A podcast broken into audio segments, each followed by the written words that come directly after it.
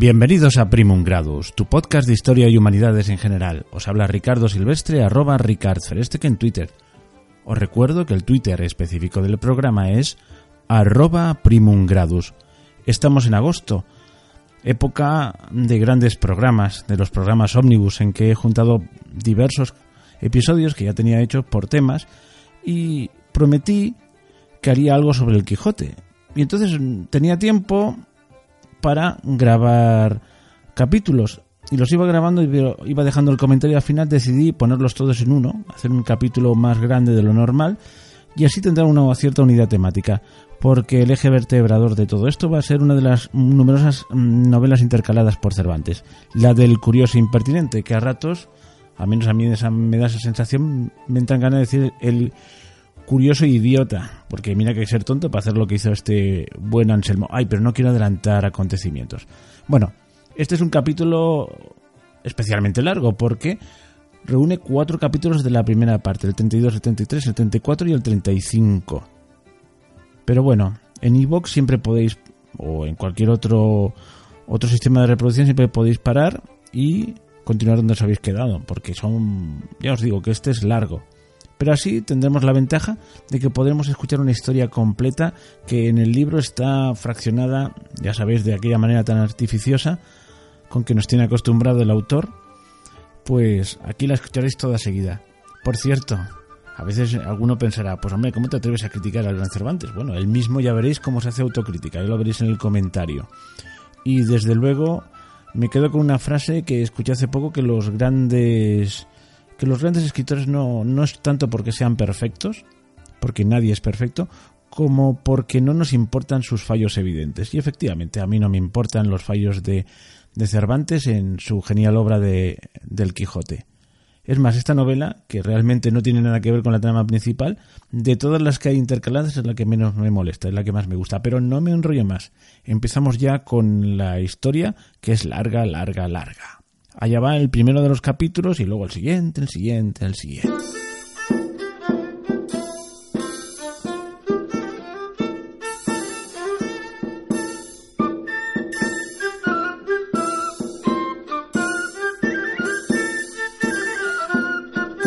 Capítulo 32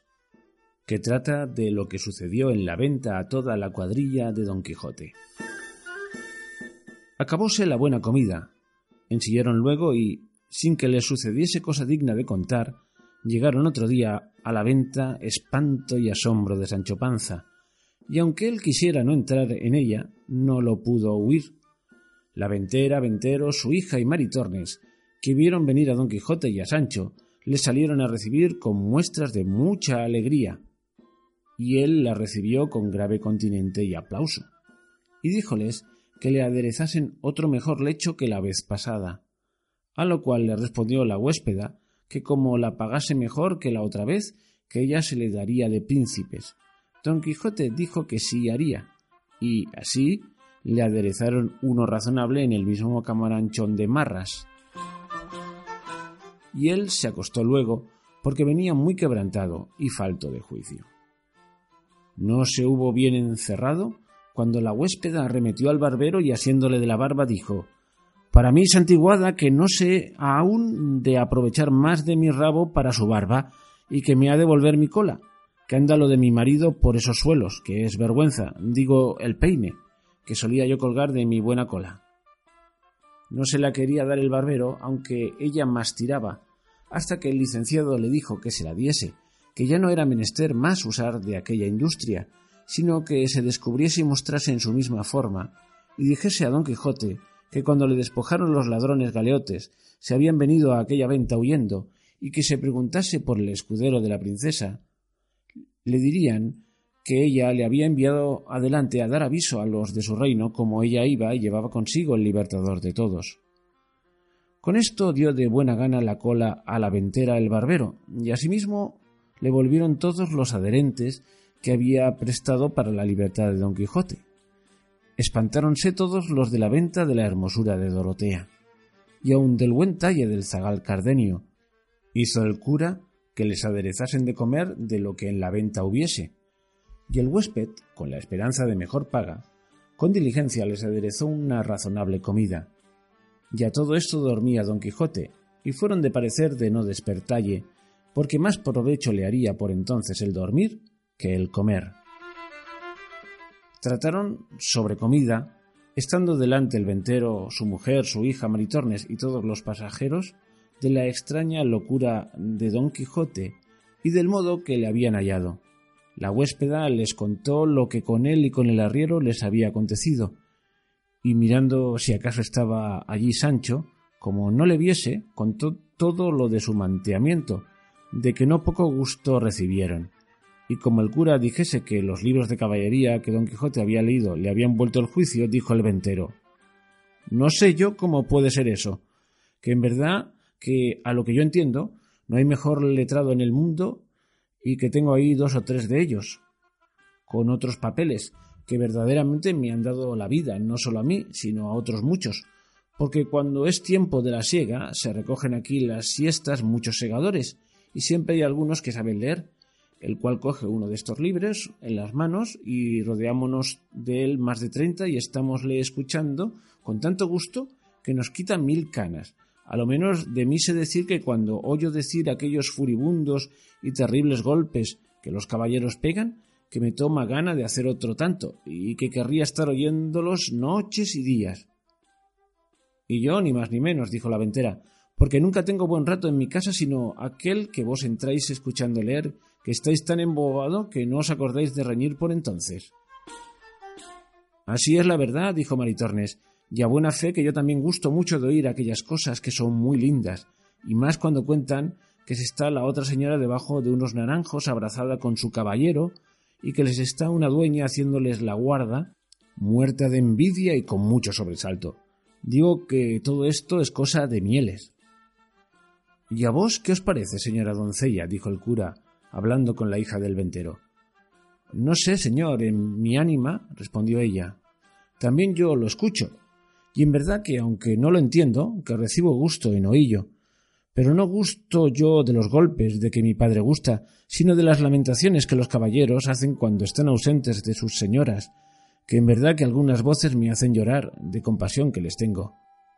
Luego, bien las remediárades vos, señora doncella, dijo Dorotea, si por vos lloraran.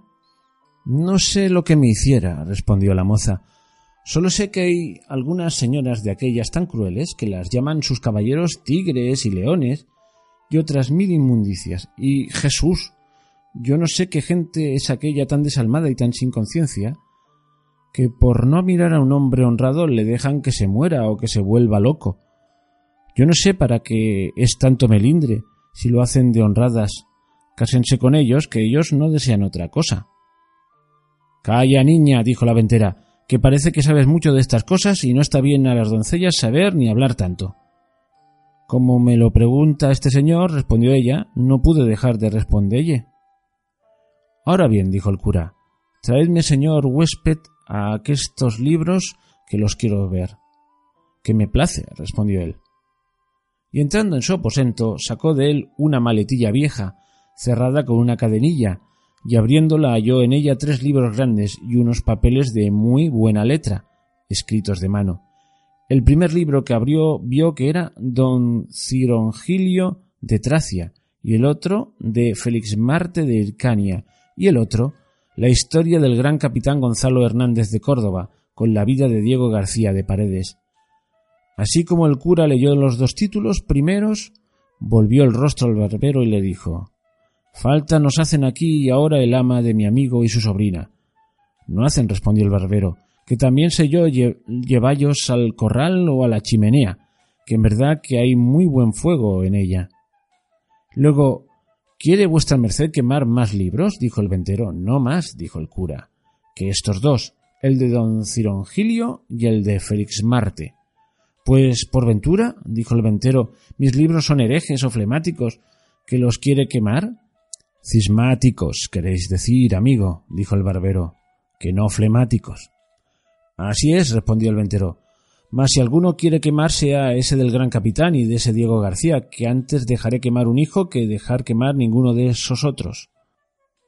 Hermano mío, dijo el cura, estos dos libros son mentirosos y están llenos de disparates y de baneos. Y este del gran capitán es historia verdadera y tienen los hechos de Gonzalo Hernández de Córdoba, el cual, por sus muchas y grandes hazañas, mereció ser llamado de todo el mundo gran capitán, renombre famoso y claro, y de él solo merecido. Y este Diego García de Paredes fue un principal caballero natural de la ciudad de Trujillo, en Extremadura, valentísimo soldado y de tantas fuerzas naturales que detenía con un dedo una rueda de molino en la mitad de su furia, y, puesto con un montante en la entrada de una puente, detuvo a todo un innumerable ejército que no pasase por ella, y hizo otras tales cosas que si, como él las cuenta y las escribe él a sí mismo, con la modestia de caballero y de coronista propio, las escribiera otro libre y desapasionado, pusieran en olvido las de los Héctores, Aquiles y Roldanes. Tomaos con mi padre, dijo el ventero. Mirad de qué se espanta de detener una rueda de molino. Por Dios, ahora había vuestra merced de leer lo que hizo Félix Marte de Hircania,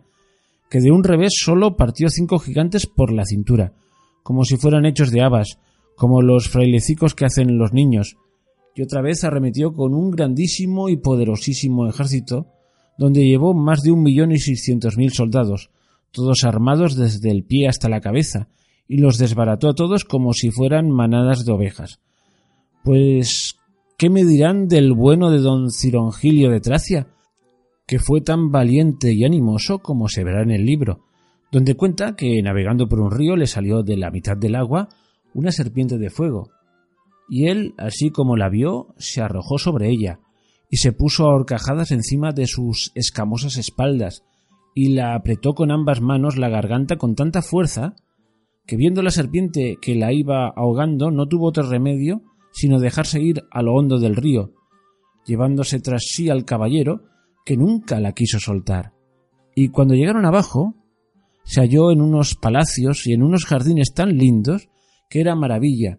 y luego la sierpe se volvió en un viejo anciano que le dijo tantas de cosas que no hay más que oír. Calle señor que si oyese esto se volvería loco de placer. Dos higas para el gran capitán y para ese Diego García que dice. Oyendo esto, Dorotea dijo callando a Cardenio. Poco le falta a nuestro huésped para hacer la segunda parte de Don Quijote. Así me parece a mí, respondió Cardenio, porque según da indicio él tiene por cierto todo lo que estos libros cuentan, pasó ni más ni menos que lo escriben, y no le harán creer otra cosa frailes descalzos. Mirad, hermano, tornó a decir el cura, que no hubo en el mundo Félix Marte de Hircania, ni don Cirongilio de Tracia, ni otros caballeros semejantes que los libros de caballería cuentan, porque todo es compostura y ficción de ingenios ociosos, que los compusieron para el efecto que vos decís de entretener el tiempo, como lo entretiene leyéndolos vuestros segadores. Porque realmente os juro que nunca tales caballeros fueron en el mundo, ni tales hazañas ni disparates acontecieron en él.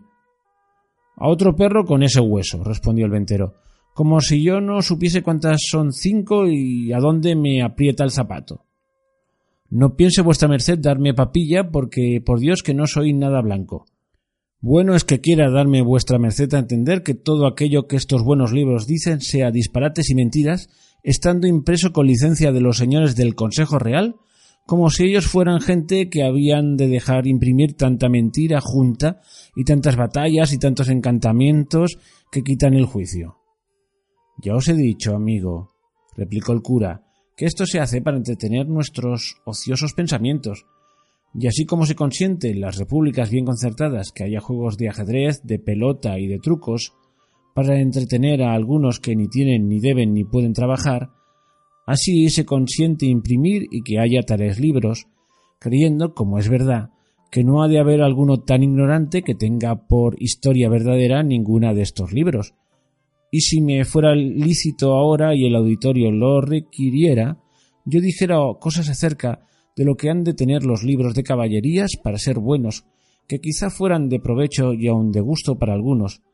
pero yo espero que vendrá tiempo en que lo pueda comunicar con quien pueda remediarlo, y en este entretanto creed, señor ventero, lo que os he dicho, y tomad vuestros libros y allá os avenid con sus verdades o mentiras, y buen provecho os hagan, y quiera Dios que no cogeéis del pie que cogía vuestro huésped don Quijote. Eso no, respondió el ventero, que no seré yo tan loco que me haga caballero andante, que bien veo que ahora no se usa lo que se usaba en aquel tiempo, cuando se dice que andaban por el mundo estos famosos caballeros. A la mitad de esta plática se halló Sancho presente, y quedó muy confuso y pensativo de lo que había oído decir que ahora no se usaban caballeros andantes y que todos los libros de caballería eran necedades y mentiras, y propuso en su corazón de esperar en lo que paraba aquel viaje de su amo, y que si no salía con la felicidad que él pensaba, determinaba de dejalle y volverse con su mujer y sus hijos a su acostumbrado trabajo. Llevábase la maleta y los libros el ventero, mas el cura le dijo Esperad, que quiero ver qué papeles son esos que de tan buena letra están escritos.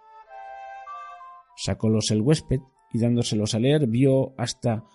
obra de ocho pliegos escritos de mano y al principio tenían un título grande que decía Novela del curioso impertinente. Leyó el cura para sí tres o cuatro renglones y dijo Cierto que no me parece mal el título de esta novela, y que me viene voluntad de leella toda. A lo que respondió el ventero Pues bien puede leella su reverencia, porque le hago saber que algunos huéspedes que aquí la han leído les ha contentado mucho, y me la han pedido con muchas veras, mas yo no se la he querido dar, pensando volvérsela a quien aquí dejó esta maleta, olvidada con estos libros y esos papeles,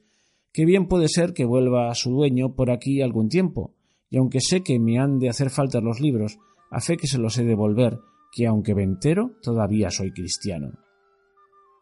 Vos tenéis mucha razón, amigo, dijo el cura, mas con todo eso, si la novela me contenta, me la habéis de dejar trasladar.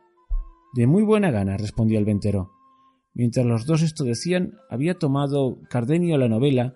y comenzado a leer en ella, y pareciéndole lo mismo que al cura, le rogó que la leyese de modo que todos la oyesen. Sí, leyera, dijo el cura, si no fuera mejor gastar este tiempo en dormir que en leer.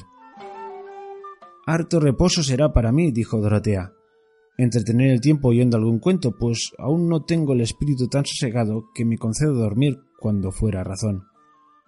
Pues de esa manera, dijo el cura, quiero leerla por curiosidad siquiera, quizá tendrá alguna de gusto. Acudió maese Nicolás a rogarle lo mismo, y Sancho también, lo cual visto del cura y entendiendo que a todos daría gusto y él le recibía, dijo Pues así es, esténme todos atentos que la novela comienza de esta manera.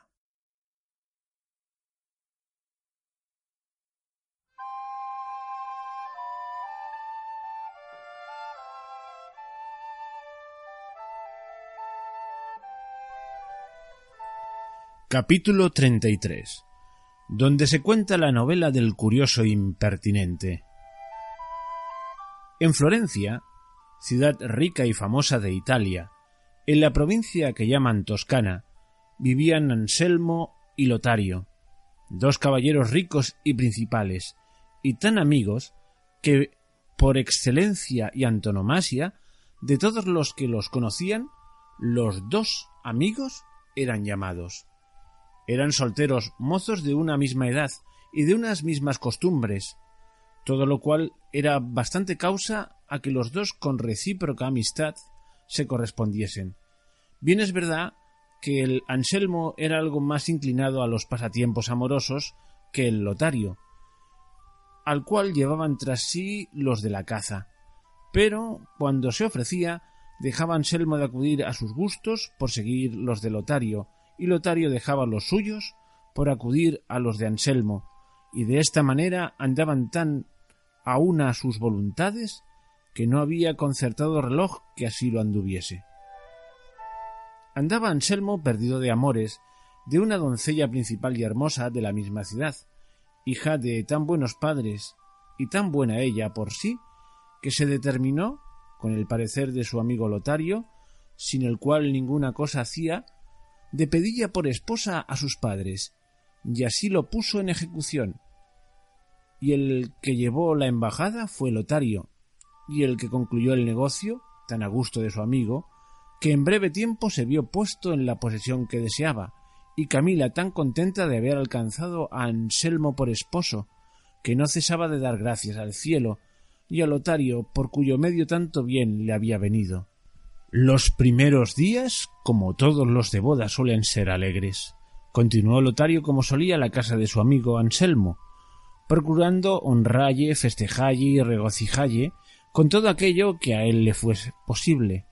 Pero acabadas las bodas y sosegada ya la frecuencia de las visitas y parabienes, comenzó Lotario a descuidarse con cuidado de las idas en casa de Anselmo, por parecerle a él, como es razón que parezca a todos los que fueren discretos, que no se han de visitar ni continuar las casas de los amigos casados de la misma manera que cuando eran solteros, porque aunque la buena y verdadera amistad no puede ni debe ser sospechosa en nada, con todo esto es tan delicada la honra del casado que parece que se puede ofender aun de los mismos hermanos, cuanto más de los amigos. Notó Anselmo la remisión del Lotario y formó de él quejas grandes, diciéndole que si él supiera que el casarse había de ser parte para no comunicalle como solía, que jamás lo hubiera hecho, y que si, por la buena correspondencia que los dos tenían mientras él fue soltero, habían alcanzado tan dulce nombre como el de ser llamados los dos amigos, que no permitiese, por querer hacer del circunspecto, sin otra ocasión alguna, que tan famoso y tan agradable nombre se perdiese, y que así le suplicaba, si era lícito, que tal término de hablar se usase entre ellos, que volviese a ser señor de su casa y a entrar y salir en ella como de antes, asegurándole que su esposa Camila no tenía otro gusto ni otra voluntad que la que él quería que tuviese, y que, por haber sabido ella con cuántas veras los dos se amaban, estaba confusa de ver en él tanta esquiveza. A todas estas y otras muchas razones que Anselmo dijo a Lotario para persuadille volviese como solía a su casa, respondió Lotario con tanta prudencia, discreción y aviso, que Anselmo quedó fecho de la buena intención de su amigo, y quedaron de concierto que dos días en la semana y las fiestas fuese Lotario a comer con él. Y aunque esto quedó así concertado entre los dos, propuso Lotario de no hacer más de aquello que viese que más convenía a la honra de su amigo, cuyo crédito estaba en más que el suyo propio. Decía él, y decía bien, que el casado a quien el cielo había concedido mujer hermosa, tanto cuidado había de tener que amigos llevaba a su casa como en mirar con qué amigas su mujer conversaba, porque lo que no se hace ni concierta en las plazas ni en los templos, ni en las fiestas públicas ni estaciones, cosas que no todas veces las han de negar los maridos a sus mujeres, se concierta y facilita en casa de la amiga o la parienta de quien más satisfacción se tiene. También decía Lotario que tenían necesidad los casados de tener cada uno algún amigo que le advirtiese de los descuidos que en su proceder hiciese, porque suele acontecer que con el mucho amor que el marido a la mujer tiene, o no le advierte o no le dice, por no enojalla, que haga o deje de hacer algunas cosas que las ellas o no le sería de honra o de vituperio, de lo cual, siendo del amigo advertido, fácilmente pondría remedio en todo, pero ¿dónde se hallará amigo tan discreto y tan leal y verdadero como aquí Lotario le pide? No lo sé yo, por cierto. Solo Lotario era éste, que con toda solicitud y advertimiento miraba por la honra de su amigo y procuraba dezmar, frisar y acortar los días del cierto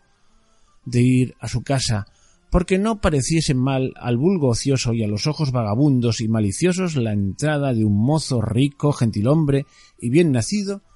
y de las buenas partes que él pensaba que tenía, en la casa de una mujer tan hermosa como Camila, que puesto que su bondad y valor podía poner freno a toda maldiciente lengua, todavía no quería poner en duda su crédito ni el de su amigo, y por esto los más de los días del concierto los ocupaba y entretenía en otras cosas que él daba a entender ser inexcusables. Así que en quejas del uno y disculpas del otro se pasaban muchos ratos y partes del día. Sucedió, pues, que uno que los dos se andaban paseando por un prado fuera de la ciudad, Anselmo dijo a Lotario las semejantes razones. Pensabas, amigo Lotario, que a las mercedes que Dios me ha hecho en hacerme hijo de tales padres como fueron los míos, y al darme no con mano escasa los bienes, así los que llaman de naturaleza, como los de fortuna, no puedo yo corresponder con agradecimiento que llegue al bien recibido y sobre al que me hizo en darme a ti por amigo y a Camila por mujer propia, dos prendas que las estimo, si no en el grado que debo, sí en el que puedo. Pues con todas estas partes, que suelen ser el todo con que los hombres suelen y pueden vivir contentos, vivo yo el más despechado y el más desabrido hombre de todo el universo mundo, porque no sé qué días a esta parte me fatiga y aprieta. Un deseo tan extraño y tan fuera del uso común de otros, que yo me maravillo de mí mismo, y me culpo y me riño a solas y procuro callarlo y encubrillo de mis propios pensamientos, y así me ha sido posible salir con este secreto, como si de industria procurara decillo a todo el mundo. Y pues que en efecto él ha de salir a plaza, quiero que sea en la del archivo de tu secreto, confiado que con él y con, y con la diligencia que pondrás, como mi amigo verdadero, en remediarme, yo me veré presto libre de la angustia que me causa y llegará mi alegría por tu solicitud al grado que ha llegado mi descontento por mi locura. Suspenso tenían a Lotario las razones de Anselmo, y no sabía en qué había de parar tan larga prevención o preámbulo, y aunque iba revolviendo en su imaginación qué deseo podía ser aquel que a su amigo tanto fatigaba, dio siempre muy lejos del blanco de la verdad, y por salir presto de la agonía que le causaba aquella suspensión, le dijo que hacía notorio agravio a su mucha amistad en andar buscando rodeos para decirle sus más encubiertos pensamientos, pues tenía cierto que se podía prometer de él o ya consuelo para entretenellos o ya remedio para cumplillos. Así es verdad, respondió Anselmo, y con esa confianza te hago saber, amigo Lotario, que el deseo que me fatiga es pensar si Camila, mi esposa, es tan buena y tan perfecta como yo pienso, y no puedo enterarme en esta verdad si no es probándola, de manera que la prueba manifieste los quilates de su bondad como el fuego muestra los del oro. Porque yo tengo para mí, oh amigo, que no es una mujer más buena de cuanto es o no es solicitada, y que aquella sola es fuerte que no se dobla a las promesas, a las dádivas, a las lágrimas y a las continuas importunidades de los solícitos amantes. Porque, ¿qué hay que agradecer? decía él, que una mujer sea buena si nadie le dice que sea mala. Qué mucho que esté recogida y temerosa la que no le dan ocasión para que se suelte y la que sabe que tiene marido que en cogiéndola en la primera desenvoltura la ha de quitar la vida. Así que la que es buena por temor o por falta de lugar, yo no la quiero tener en aquella estima en que tendré a la solicitada y perseguida que salió con la corona del vencimiento, de modo que por estas razones y por otras muchas que te pudiera decir para acreditar y fortalecer la opinión que tengo, deseo que Camila, mi esposa, pase por esas dificultades y se acrisole y quilate en el fuego de verse requerida y solicitada y de quien tenga valor para poner en ella sus deseos. Y si ella sale, como creo que saldrá, con la palma de esta batalla, tendré yo por sin igual mi ventura, podré yo decir que está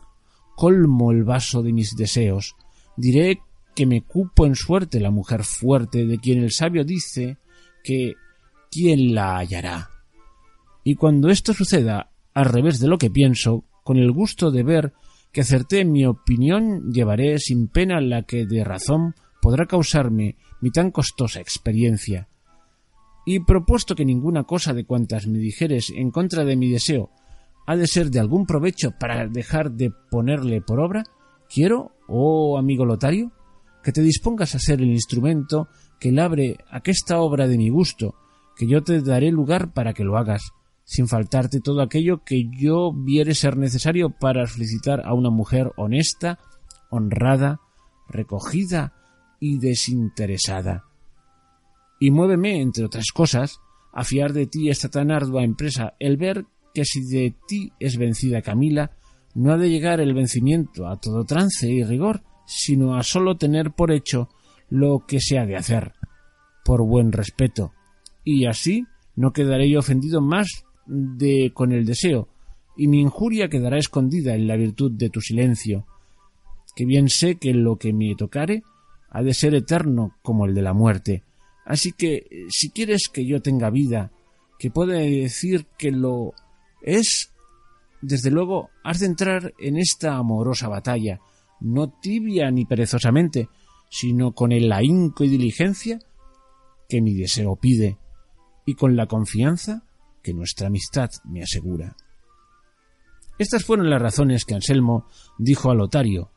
a todas las cuales estuvo tan atento que, si no fueron las que quedan escritas que le dijo, no desplegó sus labios hasta que hubo acabado,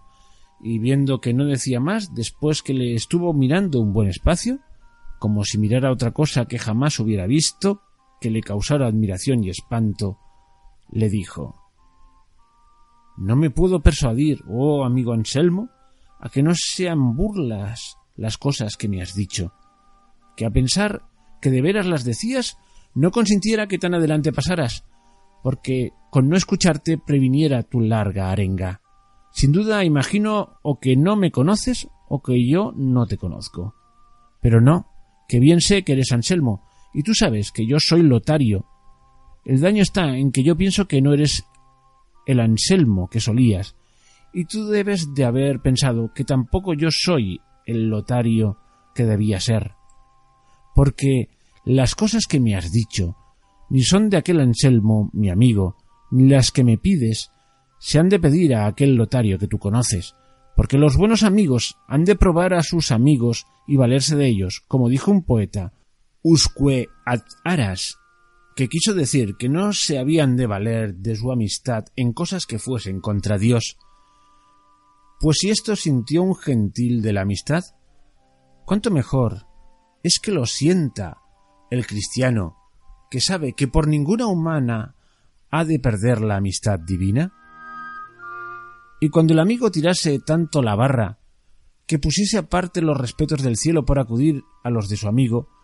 no ha de ser por cosas ligeras y de poco momento, sino por aquellas en que vaya la honra y la vida de su amigo. Pues dime tú ahora, Anselmo, ¿cuál de estas dos cosas tienes en peligro, para que yo me aventure a complacerte y a hacer una cosa tan detestable como me pides? Ninguna, por cierto. Antes me pides, según yo entiendo, que procure y solicite quitarte la honra y la vida, y quitármela a mí juntamente, porque si yo he de procurar quitarte la honra, claro está que te quito la vida, pues el hombre sin honra peor es que un muerto, y siendo yo el instrumento, como tú quieres que lo sea, de tanto mal tuyo, ¿no vengo a quedar deshonrado y por el mismo consiguiente sin vida? Escucha, amigo Anselmo, y ten paciencia de no responderme hasta que acabe de decirte lo que se me ofreciere acerca de lo que te ha pedido tu deseo, que tiempo quedará para que tú me repliques y yo te escuche. Que me place, dijo Anselmo, di lo que quisieres. Y Lotario prosiguió diciendo Paréceme, oh Anselmo, que tienes tú ahora el ingenio como el que siempre tienen los moros, a los cuales no se les puede dar a entender el error de su secta con las acotaciones de la Santa Escritura, ni con razones que consistan en especulación del entendimiento, ni que vayan fundadas en artículos de fe, sino que les han de traer ejemplos palpables, fáciles, inteligibles, demostrativos, indubitables, con demostraciones matemáticas que no se pueden negar, como cuando dicen si de dos partes iguales quitamos partes iguales, las que quedan también son iguales. Y cuando esto no entiendan, de palabra, como en efecto no lo entienden, háseles demostrar con las manos y ponérselo delante de los ojos,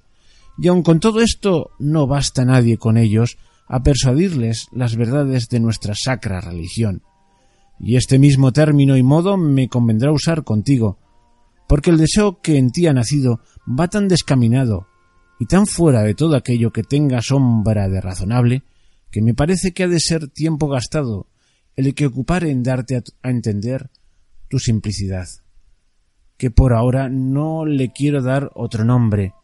y aún estoy por dejarte en tu desatino, en pena de tu mal deseo, mas no me deja usar de este rigor la amistad que te tengo, la cual no consiente que te deje puesto en tan manifiesto peligro de perderte. Y porque claro lo veas, dime, Anselmo, ¿tú no me has dicho que tengo de solicitar a una retirada, persuadir a una honesta, ofrecer a una desinteresada, servir a una prudente? Sí que me lo has dicho. Pues si tú sabes que tienes mujer retirada, honesta, desinteresada y prudente, ¿qué buscas? Y si piensas que de todos mis asaltos ha de salir vencedora, como saldrá sin duda, ¿qué mejores títulos piensas darle después que los que ahora tiene? ¿O qué será más después de lo que es ahora? ¿O es que tú no la tienes por la que dices o tú no sabes lo que pides? Si no la tienes por lo que dices, ¿para qué quieres probarla, sino como a mala hacer de ella lo que más te viniera en gusto? Mas si es tan buena como crees, impertinente cosa será hacer experiencia de la misma verdad, pues después de hechas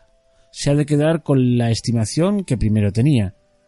Así que es razón concluyente que el intentar las cosas de las cuales antes nos puede suceder daño que provecho es de juicios sin discurso y temerarios, y más cuando quieren intentar aquellas a que no son forzados ni compelidos y que de muy lejos traen descubierto que el intentarlas es manifiesta locura. Las cosas dificultosas se intentan por Dios o por el mundo o por entrambos a dos. Las que se acometen por Dios son las que acometieron los santos, acometiendo a vivir vida de ángeles en cuerpos humanos. Las que se acometen por respeto del mundo son las de aquellos que pasan tanta infinidad de agua, tanta diversidad de climas, tanta extrañeza de gentes, por adquirir estos que llaman bienes de fortuna, y las que se intentan por Dios y por el mundo juntamente son aquellas de los valerosos soldados, que apenas ven en el contrario muro abierto tanto espacio cuanto es el que pudo hacer una redonda bala de artillería, cuando,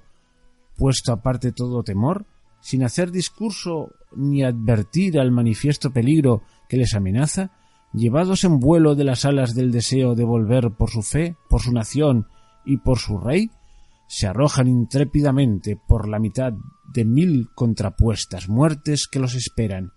Estas cosas son las que suelen intentarse, y es honra, gloria y provecho intentarlas,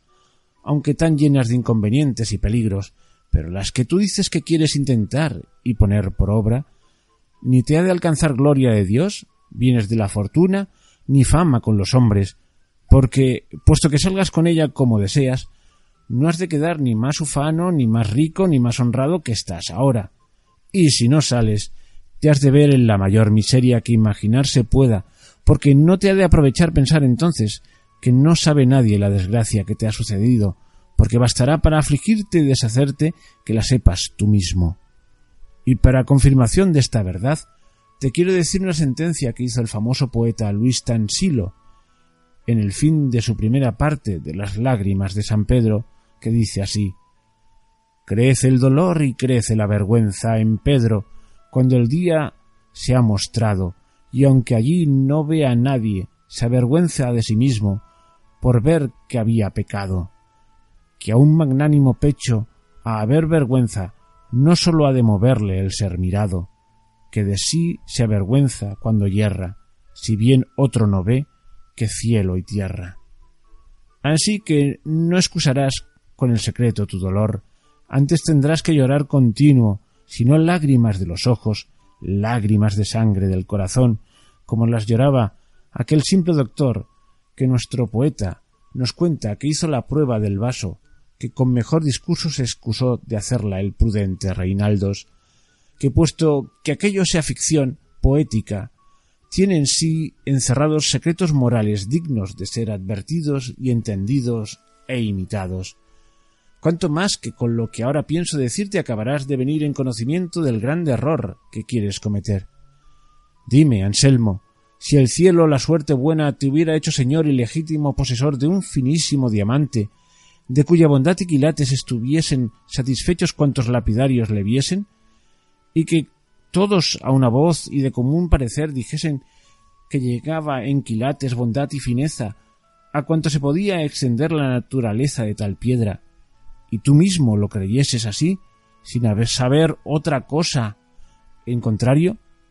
sería justo que te viniese el deseo de tomar aquel diamante y ponerle entre un ayunque y un martillo y allí, a pura fuerza de golpes y brazos, probar si es tan duro y tan fino como dicen? Y más, si lo supieses por obra, que puesto caso que la piedra hiciese resistencia a tan necia prueba, no por eso se le añadiría más valor ni más fama. Y si se rompiese, cosa que podría ser, ¿no se perdía todo? Sí, por cierto, dejando a su dueño en estimación de que todos le tengan por simple. Pues haz cuenta, Anselmo amigo, que Camila es finísimo diamante, así en tu estimación como en la ajena, y que no es razón ponerla en contingencia de que se quiebre, pues aunque se quede con su entereza no puede subir a más valor del que ahora tiene.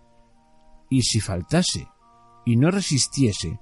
considera desde ahora cuál quedaría sin ella y con cuánta razón te podrías quejar de ti mismo por haber sido causa de su perdición y la tuya. Mira, que no hay joya en el mundo que tanto valga como la mujer casta y honrada, y que todo el honor de las mujeres consiste en la opinión buena que de ellas se tiene. Y pues la de tu esposa es tal que llega al extremo de bondad que sabes, ¿para qué quieres poner esta verdad en duda? Mira, amigo, que la mujer es animal imperfecto y que no se le han de poner embarazos donde tropiece y caiga, sino quitárselos y despejalle el camino de cualquier inconveniente, para que sin pesadumbre corra ligera a alcanzar la perfección que le falta, que consiste en el ser virtuosa. Cuentan los naturales que el armiño es un animalejo que tiene una piel blanquísima y que cuando quieren cazarle los cazadores usan de este artificio, que, sabiendo las partes por donde suele pasar y acudir,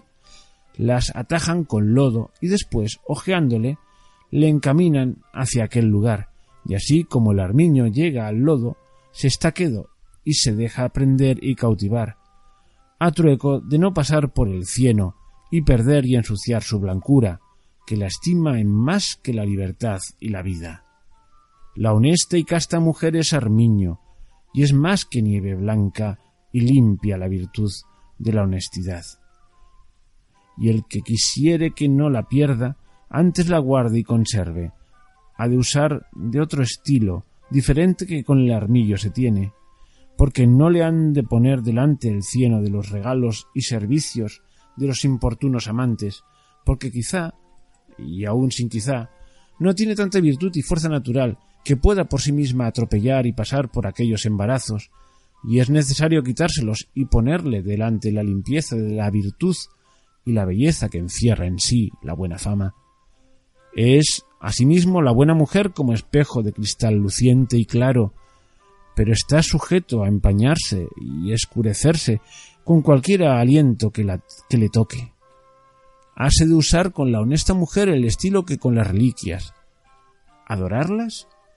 y no tocarlas. Hase de guardar y estimar la buena mujer como se guarda y estima un hermoso jardín que está lleno de flores y rosas, cuyo dueño no consiente que nadie le pasee ni manosee. Basta que desde lejos y por entre las verjas de hierro gocen de su fragancia y hermosura. Finalmente, quiero decirte unos versos que se me han venido a la memoria, que los oí en una comedia moderna, que me parece que hacen al propósito de lo que vamos tratando. Aconsejaba un prudente viejo a otro, padre de una doncella, que la recogiese, guardase y encerrase, y entre otras razones le dijo éstas. Es de vidrio la mujer, pero no se ha de probar si se puede o no quebrar, porque todo podría ser, y es más fácil el quebrarse, y no es cordura ponerse, a peligro de romperse, lo que no puede soldarse, y en esta opinión estén todos y en razón la fundo, que si hay Danaes en el mundo, hay pluvias de oro también. Cuanto hasta aquí te he dicho, oh Anselmo, ha sido por lo que a ti te toca, y ahora es bien que se oiga algo de lo que a mí me conviene, y si fuera largo, perdóname, que todo lo requiere el laberinto donde te has entrado y de donde quieres que yo te saque. Tú me tienes por amigo y quieres quitarme la honra, cosa que es contra toda amistad, y aún no solo pretendes esto, sino que procuras que yo te la quite a ti. Que me la quieres quitar a mí está claro, pues cuando Camila vea que yo la solicito como me pides, cierto está que me ha de tener por hombre sin honra y mal mirado, pues intento y hago una cosa tan fuera de aquello que el ser quien soy y tu amistad me obliga. De que quieres que te la quite a ti no hay duda, porque viendo Camila que yo la solicito, ha de pensar que yo he visto en ella alguna liviandad que me dio atrevimiento a descubrirle mi mal deseo, y teniéndose por deshonrada, te toca a ti como a cosa suya su misma deshonra. Y de aquí nace lo que comúnmente se platica, que el marido de la mujer adúltera, puesto que él no lo sepa, ni haya dado ocasión para que su mujer no sea la que debe,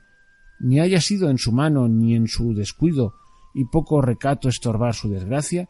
con todo le llaman y le nombran con nombres de vituperio y bajo, y en cierta manera le miran los que la maldad de su mujer saben con ojos de menosprecio, en cambio de mirarle con los de lástima, viendo que no por su culpa, sino por el gusto de su mala compañera está en aquella desventura. Pero quiero decirte la causa porque con justa razón es deshonrado el marido de la mujer mala, aunque él no sepa que lo es, ni tenga culpa, ni haya sido parte, ni dado ocasión para que ella lo sea. Y no te canses de oírme, que todo ha de redundar en tu provecho. Cuando Dios crió nuestro primer Padre en el paraíso terrenal, dice la Divina Escritura que infundió Dios sueño en Adán y que, estando durmiendo, le sacó una costilla del lado siniestro del cual formó a nuestra madre Eva, y así como Adán despertó y la miró, dijo Esta es carne de mi carne y hueso de mis huesos. Y Dios dijo Por esta dejará el hombre a su padre y madre, y serán dos en una carne misma. Y entonces fue instituido el divino sacramento del matrimonio,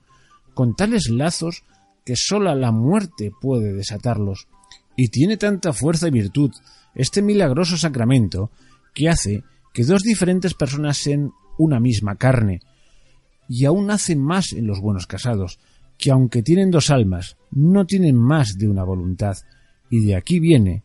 que, como la carne de la esposa sea una misma con la del esposo, las manchas que en ella caen o los defectos que se procura redundan en la carne del marido,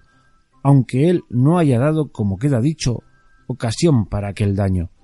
Porque así como el dolor del pie o de cualquier miembro del cuerpo humano le siente todo el cuerpo por ser todo de una carne misma, y la cabeza siente el daño del tobillo sin que ella se le haya causado, así el marido es participante de la deshonra de la mujer por ser una misma cosa con ella.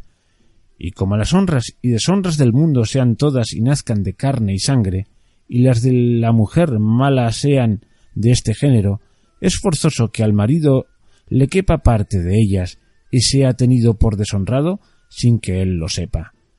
Mira, pues, oh Anselmo, al peligro que te pones en querer turbar el sosiego en que tu buena esposa vive. Mira por cuán vana e impertinente curiosidad quieres revolver los humores que ahora están sosegados en el pecho de tu casta esposa advierte que lo que aventuras a ganar es poco y que lo que perderás será tanto que lo dejaré en su punto porque me faltan palabras para encarecerlo. Pero si todo cuanto te he dicho no basta a moverte de tu mal propósito, bien puedes buscar otro instrumento de tu deshonra y desventura, que yo no pienso serlo, aunque por ello pierda tu amistad, que es la mayor pérdida que imaginar puedo. Cayó en diciendo esto el virtuoso y prudente Lotario, y Anselmo quedó tan confuso y pensativo por un buen espacio no le pudo responder palabra.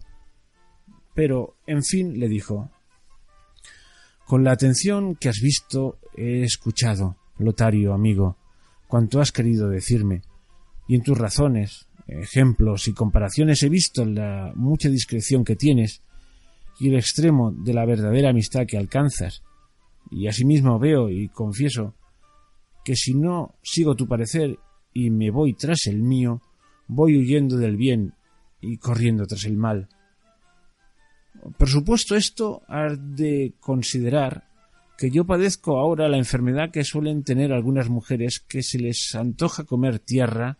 yeso, carbón y otras cosas peores,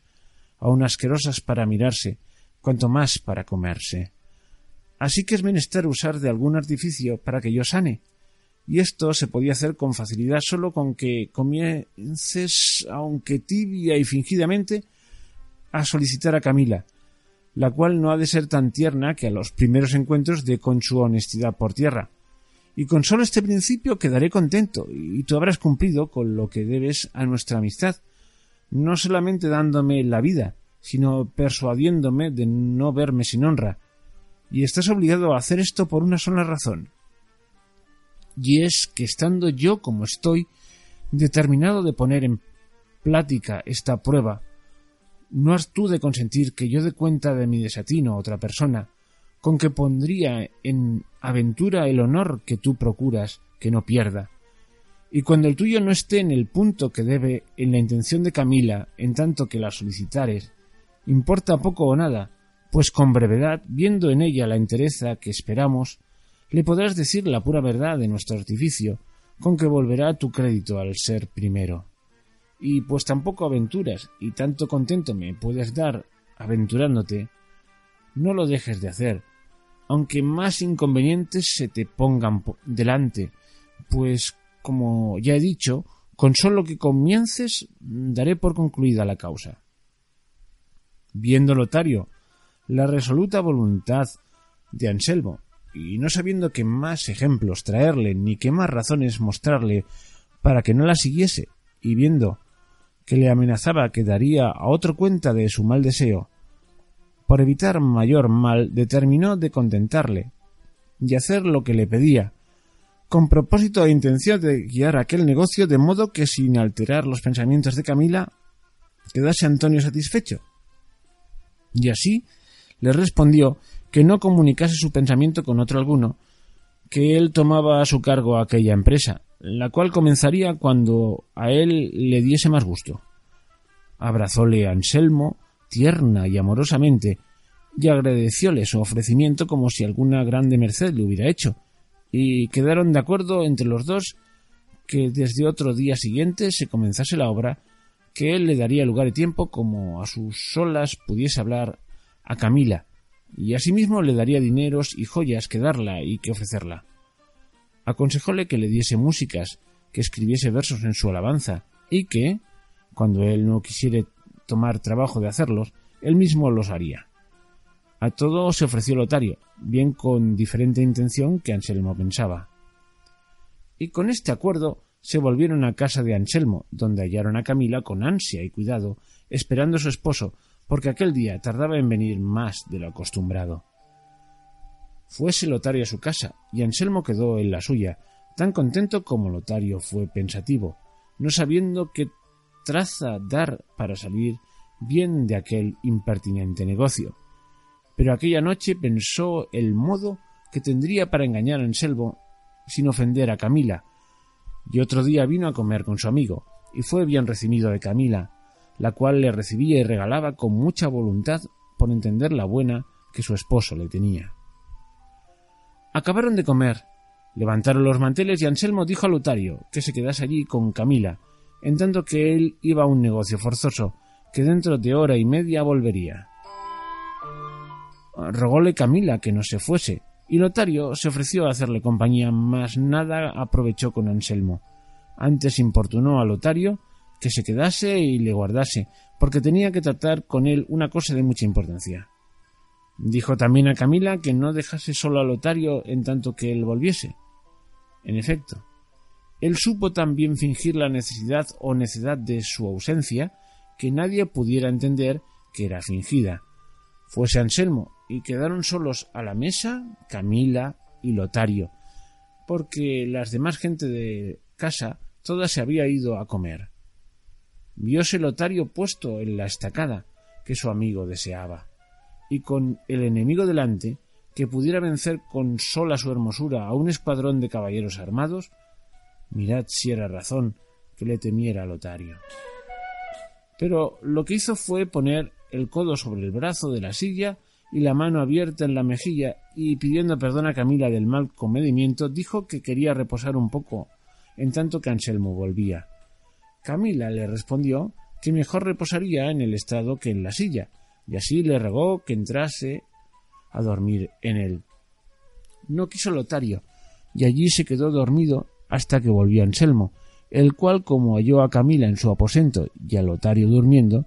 creyó que, como se había tardado tanto, ya habrían tenido los dos lugar para hablar y aun para dormir, y no vio la hora en que Lotario despertase para volverse con él fuera y preguntarle de su ventura. Todo le sucedió como él quiso. Lotario despertó y luego salieron los dos de casa, y así le preguntó lo que deseaba. Y le respondió Lotario que no le había parecido ser bien que la primera vez se descubriese del todo, y así no había hecho otra cosa que alabar a Camila de hermosa, diciéndole que en toda la ciudad no se trataba de otra cosa que de su hermosura y discreción, y que éste le había parecido buen principio para entrar ganando la voluntad y disponiéndola a que otra vez le escuchase con gusto, usando en esto del artificio que el demonio usa cuando quiere engañar a alguno que está puesto en atalaya de mirar por sí, que se eh, transforma en ángel de luz, siéndolo el de tinieblas, y poniéndole delante apariencias buenas. Al cabo descubre quién es y sale con su intención, si a los principios no es descubierto su engaño. Todo esto le comentó, le contentó mucho a Anselmo, y dijo que cada día daría el mismo lugar, aunque no saliese de casa, porque en ella se ocuparía en cosas que Camila no pudiese venir en conocimiento de su artificio. Sucedió, pues, que se pasaron muchos días que sin decir Lotario palabra a Camila respondía a Anselmo que la hablaba y jamás podía sacar de ella una pequeña muestra de venir en ninguna cosa que mala fuese, ni aun dar señal de sombra de esperanza. Antes decía que le amenazaba que si de aquel mal pensamiento no se quitaba, que lo había de decir a su esposo. Bien está, dijo Anselmo. Hasta aquí ha resistido Camila a las palabras, es menester ver cómo resiste a las obras. Yo os daré mañana dos mil escudos de oro para que se los ofrezcáis, y aún se los deis, y otros tantos para que compréis joyas con que cebarla. Que las mujeres suelen ser aficionadas, y más si son hermosas, por más castas que sean, a esto de traerse bien y andar galanas, y si ella resiste a esta tentación, yo quedaré satisfecho y no os daré más pesadumbre. Lotario respondió que ya que había comenzado, que él llevaría hasta el fin aquella empresa, puesto que entendía salir de ella cansado y vencido. Otro día recibió los cuatro mil escudos, y con ellos cuatro mil confusiones, porque no sabía qué decirle para mentir de nuevo. Pero, en efecto, determinó de decirle que Camila estaba tan entera a las dádivas y promesas como a las palabras, y que no había para qué cansarse más, porque todo el tiempo se gastaba en balde. Pero la suerte, que las cosas guiaba de otra manera, ordenó que habiendo dejado a Anselmo solos a Lotario y a Camila, como otras veces solía, él se encerró en un aposento y por los agujeros de la cerradura estuvo mirando y escuchando lo que los dos trataban, y vio que en más de media hora Lotario no habló palabra a Camila, ni se la hablara si allí estuviera un siglo, y cayó en la cuenta de que cuanto su amigo le había dicho en las respuestas de Camila, todo era ficción y mentira, y para ver si esto era así, salió del aposento y llamando a Lotario aparte le preguntó qué nuevas había y de qué temple estaba Camila. Lotario le respondió que no pensaba más darle puntada en aquel negocio, porque respondía tan áspera y desabridamente que no tendría ánimo para volver a decirle cosa alguna. Ah, dijo Anselmo, Lotario, Lotario, y cuán mal correspondes a lo que me debes y a lo mucho que de ti confío. Ahora te he estado mirando por el lugar que concede la entrada de esta llave y he visto que no has dicho palabra a Camila, por donde me doy a entender que aun las primeras le tienes por decir. Y si esto es así, como sin duda lo es, ¿para qué me engañas? ¿O por qué quieres quitarme con tu industria los medios que yo podría hallar para conseguir mi deseo? No dijo más Anselmo, pero bastó lo que había dicho para dejar corrido y confuso a Lotario, el cual, casi como tomando por punto de honra el haber sido hallado en mentira, juró a Anselmo que desde aquel momento tomaba tan a su cargo el contentalle y no mentille cual lo vería si con curiosidad lo espiaba, cuanto más que no sería menester usar de ninguna diligencia, porque la que él pensaba poner en satisfacelle le quitaría de toda sospecha. Creyóle Anselmo, y para dalle comodidad más segura y menos sobresaltada, determinó de hacer ausencia de su casa por ocho días, yéndose a la de un amigo suyo, que estaba en una aldea, no lejos de la ciudad, con el cual amigo concertó que le enviase a llamar con muchas veras para tener ocasión con Camila de su partida. Desdichado y mal advertido de ti, Anselmo, ¿qué es lo que haces? ¿Qué es lo que trazas? ¿Qué es lo que ordenas? Mira qué haces contra ti mismo trazando tu deshonra y ordenando tu perdición. Buena es tu esposa, Camila, quieta y sosegadamente la posees.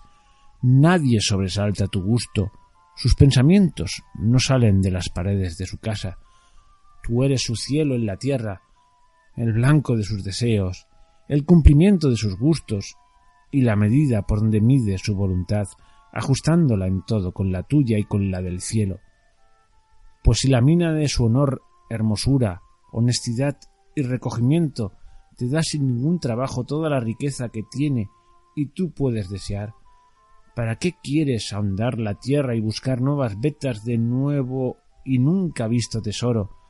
poniéndote a peligro que todo venga abajo, pues en fin se sustenta sobre los débiles arrimos de su flaca naturaleza? Mira, que el que busca lo imposible es justo que lo posible se le niegue, como lo dijo mejor un poeta diciendo Busco en la muerte la vida, salud en la enfermedad, en la prisión libertad, en lo cerrado salida y en el traidor lealtad. Pero en mi suerte, de quien jamás espero algún bien, con el cielo estatuido, que pues lo imposible pido, lo posible aún no me den. Fuese otro día Anselmo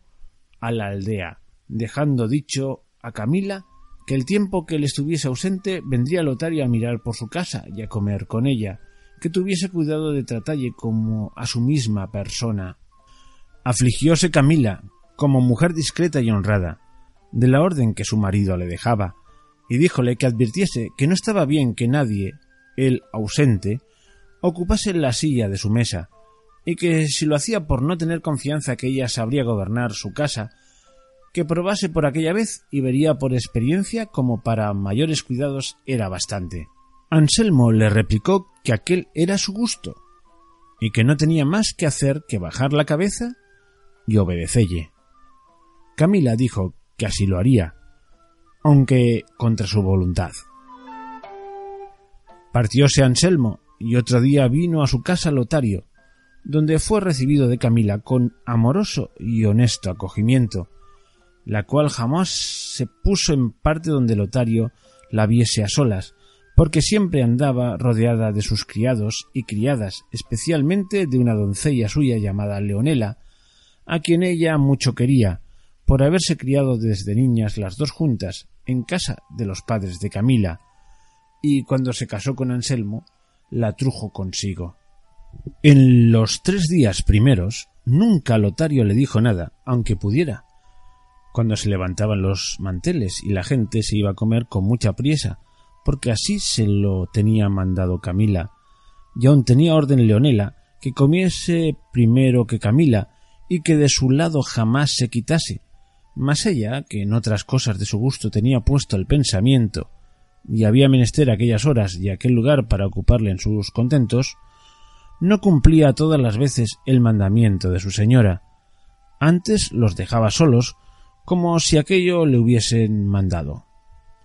Mas la honesta presencia de Camila, la gravedad de su rostro, la compostura de su persona era tanta que ponía freno a la lengua de Lotario. Pero el provecho que las muchas virtudes de Camila hicieron, poniendo silencio en la lengua de Lotario, redundó más en daño de los dos, porque si la lengua callaba, el pensamiento discurría y tenía lugar de contemplar parte por parte todos los extremos de bondad y de hermosura que Camila tenía, bastantes a enamorar una estatua de mármol, no que un corazón de carne. Mirábala Lotario en el lugar y espacio que había de hablarla, y consideraba cuán digna era de ser amada, y esta consideración comenzó poco a poco a dar asaltos a los respetos que Anselmo tenía, y mil veces quiso ausentarse de la ciudad y irse donde jamás Anselmo le viese a él ni él viese a Camila, mas ya le hacía impedimento y detenía el gusto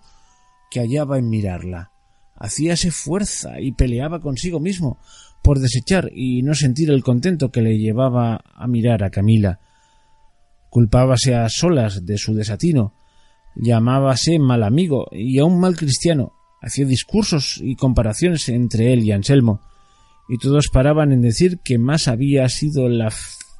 locura y confianza de Anselmo que su poca fidelidad y que si así tuviera disculpa para con Dios como para con los hombres de lo que pensaba hacer, que no temiera pena por su culpa. En efecto, la hermosura y la bondad de Camila, juntamente con la ocasión que el ignorante marido le había puesto en las manos,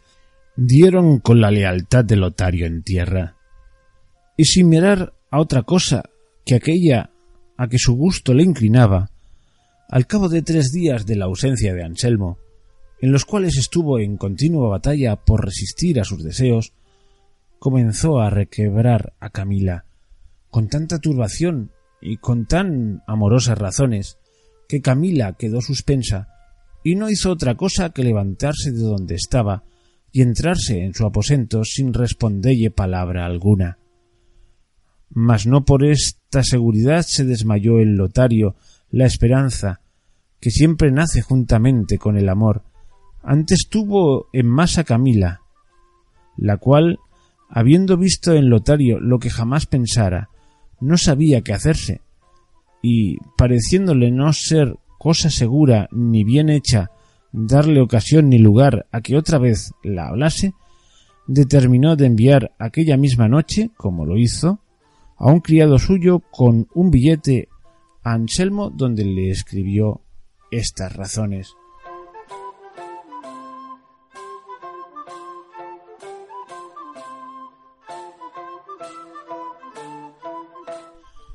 Capítulo 34 donde se prosigue la novela del curioso impertinente. Así como suele decirse que parece mal el ejército sin su general y el castillo sin su castellano,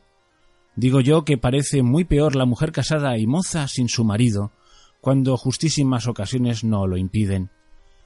Yo me hallo tan mal sin vos y tan imposibilitada de no poder sufrir esta ausencia que si presto no venís, me habré de ir a entretener en casa de mis padres, aunque deje sin guarda la vuestra, porque la que me dejastes, si es que quedó con tal título, creo que mira más por su gusto que por lo que a vos os toca, y pues sois discreto no tengo más que deciros, ni aun es bien que más os diga. Esta carta recibió Anselmo, y entendió por ella que Lotario había ya comenzado la empresa y que Camila debía de haber respondido como él deseaba. Y, alegre sobremanera de tales nuevas, respondió a Camila, de palabra, que no hiciese mudamiento de su casa en modo ninguno, porque él volvería con mucha brevedad. Admirada quedó Camila de la respuesta de Anselmo, que la puso en más confusión que primero, porque ni se atrevía a estar en su casa ni menos irse a la de sus padres, porque en la quedada corría peligro su honestidad y en la ida iba contra el mandamiento de su esposo. En fin, se resolvió en lo que le estuvo peor, que fue en el quedarse, con determinación de no huir la presencia de Lotario, por no dar que decir a sus criados, y ya le pesaba de haber escrito lo que escribió a su esposo, temerosa de que no pensase que Lotario había visto en ella alguna desenvoltura que le hubiese movido a no guardalle el decoro que debía. Pero fiada en su bondad, se fió en Dios y en su buen pensamiento, con que pensaba resistir callando a todo aquello que Lotario decirle quisiese, sin dar más cuenta a su marido, por no ponerle en alguna pendencia y trabajo. Y aún andaba buscando manera cómo disculpar a Lotario con Anselmo, cuando le preguntase la ocasión que le había movido a escribirle aquel papel. Con estos pensamientos, más honrados que acertados ni provechosos, estuvo otro día escuchando a Lotario, el cual cargó la mano de manera que comenzó a titubear la firmeza de Camila, y su honestidad tuvo harto que hacer en acudir a los ojos para que no diese muestra de alguna amorosa compasión que las lágrimas y las razones de Lotario en su pecho habían despertado.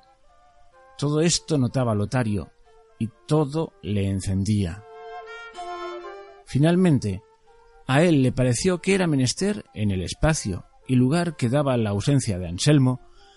apretar el cerco a aquella fortaleza y, así, acometió a su presunción con las alabanzas de su hermosura, porque no hay cosa que más presto rinda y allane las encastilladas torres de la vanidad de las hermosas que la misma vanidad, puesta en las lenguas de la adulación. En efecto, él,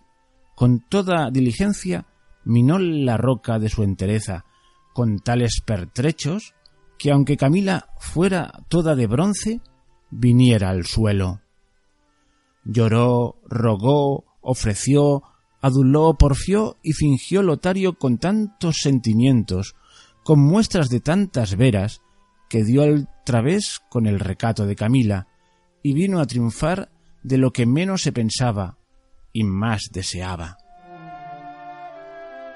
Rindióse Camila.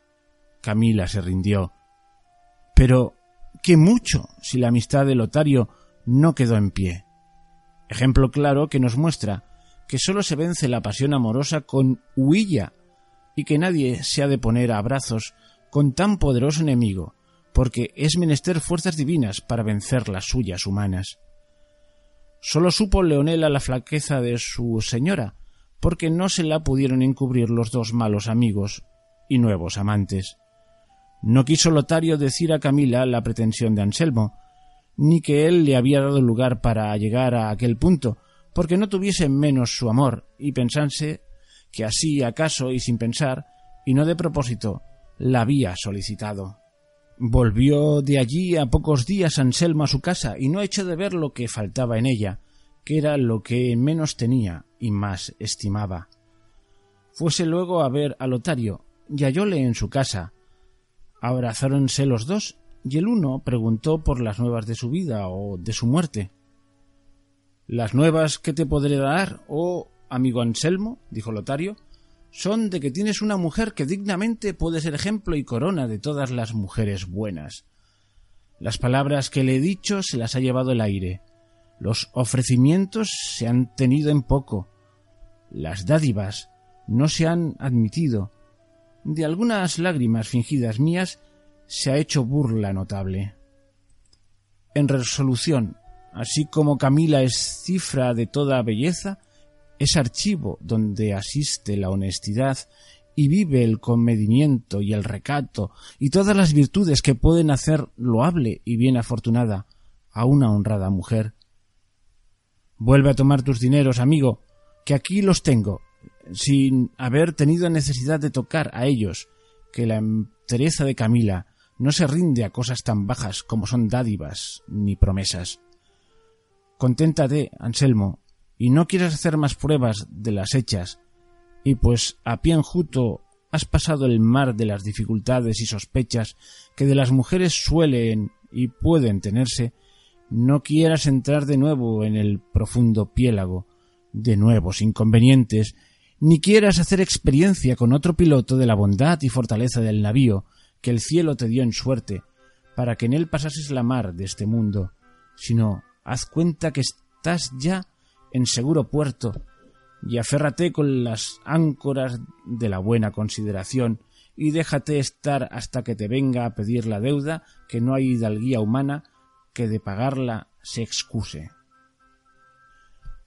Contentísimo quedó Anselmo de las razones de Lotario, y así se las creyó como si fueran dichas por algún oráculo. Pero, con todo eso, le rogó que no dejase la empresa, aunque no fuese más de por curiosidad y entretenimiento, aunque no se aprovechase de allí adelante de tan ahincadas diligencias como hasta entonces, y que sólo quería que le escribiese algunos versos en su alabanza, debajo del nombre de Clori, porque él le daría a entender a Camila que andaba enamorado de una dama a quien le había puesto aquel nombre, por poder celebrarla con el decoro que a su honestidad se le debía, y que cuando Lotario no quisiera tomar trabajo de escribir los versos, que él los haría. No será menester eso, dijo Lotario, pues no me son tan enemigas las musas, que algunos ratos del año no me visiten. Dile tú a Camila lo que has dicho del fingimiento de mis amores, que los versos yo los haré. Si no tan buenos como el sujeto merece, serán por lo menos los mejores que yo pudiere. Quedaron de este acuerdo el impertinente y el traidor amigo, y, vuelto Anselmo a su casa, preguntó a Camila lo que ella ya se maravillaba que no se lo hubiese preguntado, que fue que le dijese la ocasión por que le había escrito el papel que le envió. Camila le respondió que le había parecido que Lotario la miraba un poco más desenvueltamente que cuando él estaba en casa, pero que ella estaba desengañada y creía que había sido imaginación suya, porque ya Lotario huía de Bella y de estar con ella a solas. Díjole Anselmo que bien podía estar segura de aquella sospecha, porque él sabía que Lotario andaba enamorado de una doncella principal de la ciudad, a quien él celebraba debajo del nombre de Clori, y que, aunque no lo estuviera, no había que temer de la verdad de Lotario y de la mucha amistad de entrambos, ya no estar avisada Camila de Lotario de que eran fingidos aquellos amores de Clori y que él se lo había dicho a Anselmo por poder ocuparse. Algunos ratos en las mismas alabanzas de Camila, ella sin duda cayera en la desesperada red de los celos, mas por estar ya advertida, pasó aquel sobresalto sin pesadumbre. Otro día, estando los tres sobre mesa, rogó Anselmo a Lotario dijese alguna cosa de las que había compuesto a su amada Clori, que, pues Camila no la conocía, seguramente podía decir lo que quisiese. Aunque la conociera, respondió Lotario, no encubriera yo nada, porque cuando algún amante loa a su dama de hermosa y la nota de cruel, ningún oprobio hace a su buen crédito, pero sea lo que fuere, lo que sé decir que ayer hice un soneto a la ingratitud de esta Clori que dice así, soneto. En el silencio de la noche, cuando ocupa el dulce sueño a los mortales, la pobre cuenta de mis ricos males estoy al cielo y a mi Clori dando. Y al tiempo cuando el sol se va mostrando por las rosadas puertas orientales, con suspiros y acentos desiguales, voy la antigua querella renovando. Y cuando el sol de su estrellado asiento derechos rayos a la tierra envía, el llanto crece y doblo los gemidos. Vuelve la noche y vuelvo al triste cuento y siempre hallo en mi mortal porfía al cielo sordo, a Clori sin oídos. Bien le pareció el soneto a Camila, pero mejor a Anselmo, pues le alabó y dijo que era demasiadamente cruel la dama que a tan claras verdades no correspondía. A lo que dijo Camila. Luego, ¿todo aquello que los poetas enamorados dicen es verdad? En cuanto poetas no la dicen, respondió Lotario, mas en cuanto enamorados siempre quedan tan cortos como verdaderos. No hay duda de eso, replicó Anselmo, todo por apoyar y acreditar los pensamientos de Lotario con Camila, tan descuidada del artificio de Anselmo como ya enamorada de Lotario. Y así, con el gusto que de sus cosas tenía, y más teniendo por entendido que sus deseos y escritos a ella se encaminaban, y que ella era la verdadera Clori, le rogó que si otro soneto o otros versos sabía, los dijese. Sí sé, respondió Lotario, pero no creo que es tan bueno como el primero, o por mejor decir, menos malo, y podréislo bien juzgar, pues es este. Soneto. Yo sé que muero, y si no soy creído, es más cierto el morir como es más cierto verme a tus pies, oh bella ingrata, muerto, antes que de adorarte arrepentido. Podré yo verme en la región del olvido, de vida y gloria y de favor desierto, y allí verse podrá en mi pecho abierto, como tu hermoso rostro está esculpido. Que esta reliquia guardo para el duro trance que me amenaza mi porcía, que en tu mismo rigor se fortalece, ay de aquel que navega el cielo oscuro por mar no usado y peligrosa vía, a donde norte o puerto no se ofrece. También alabó este segundo soneto Anselmo como había hecho el primero, y de esta manera iba añadiendo eslabón a eslabón a la cadena con que se enlazaba y trababa su deshonra, pues cuando más Lotario le deshonraba, entonces le decía que estaba más honrado,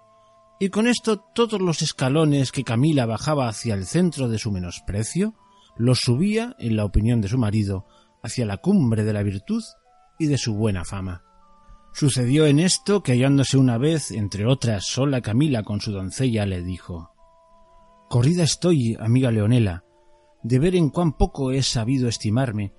pues siquiera no hice que con el tiempo comprara al Lotario la entera posesión que le di tan presto de mi voluntad. Temo que ha de desestimar mi presteza o ligereza, sin que eche de ver la fuerza que él me hizo para no poder resistirle. No te dé pena eso, señora mía, respondió Leonela,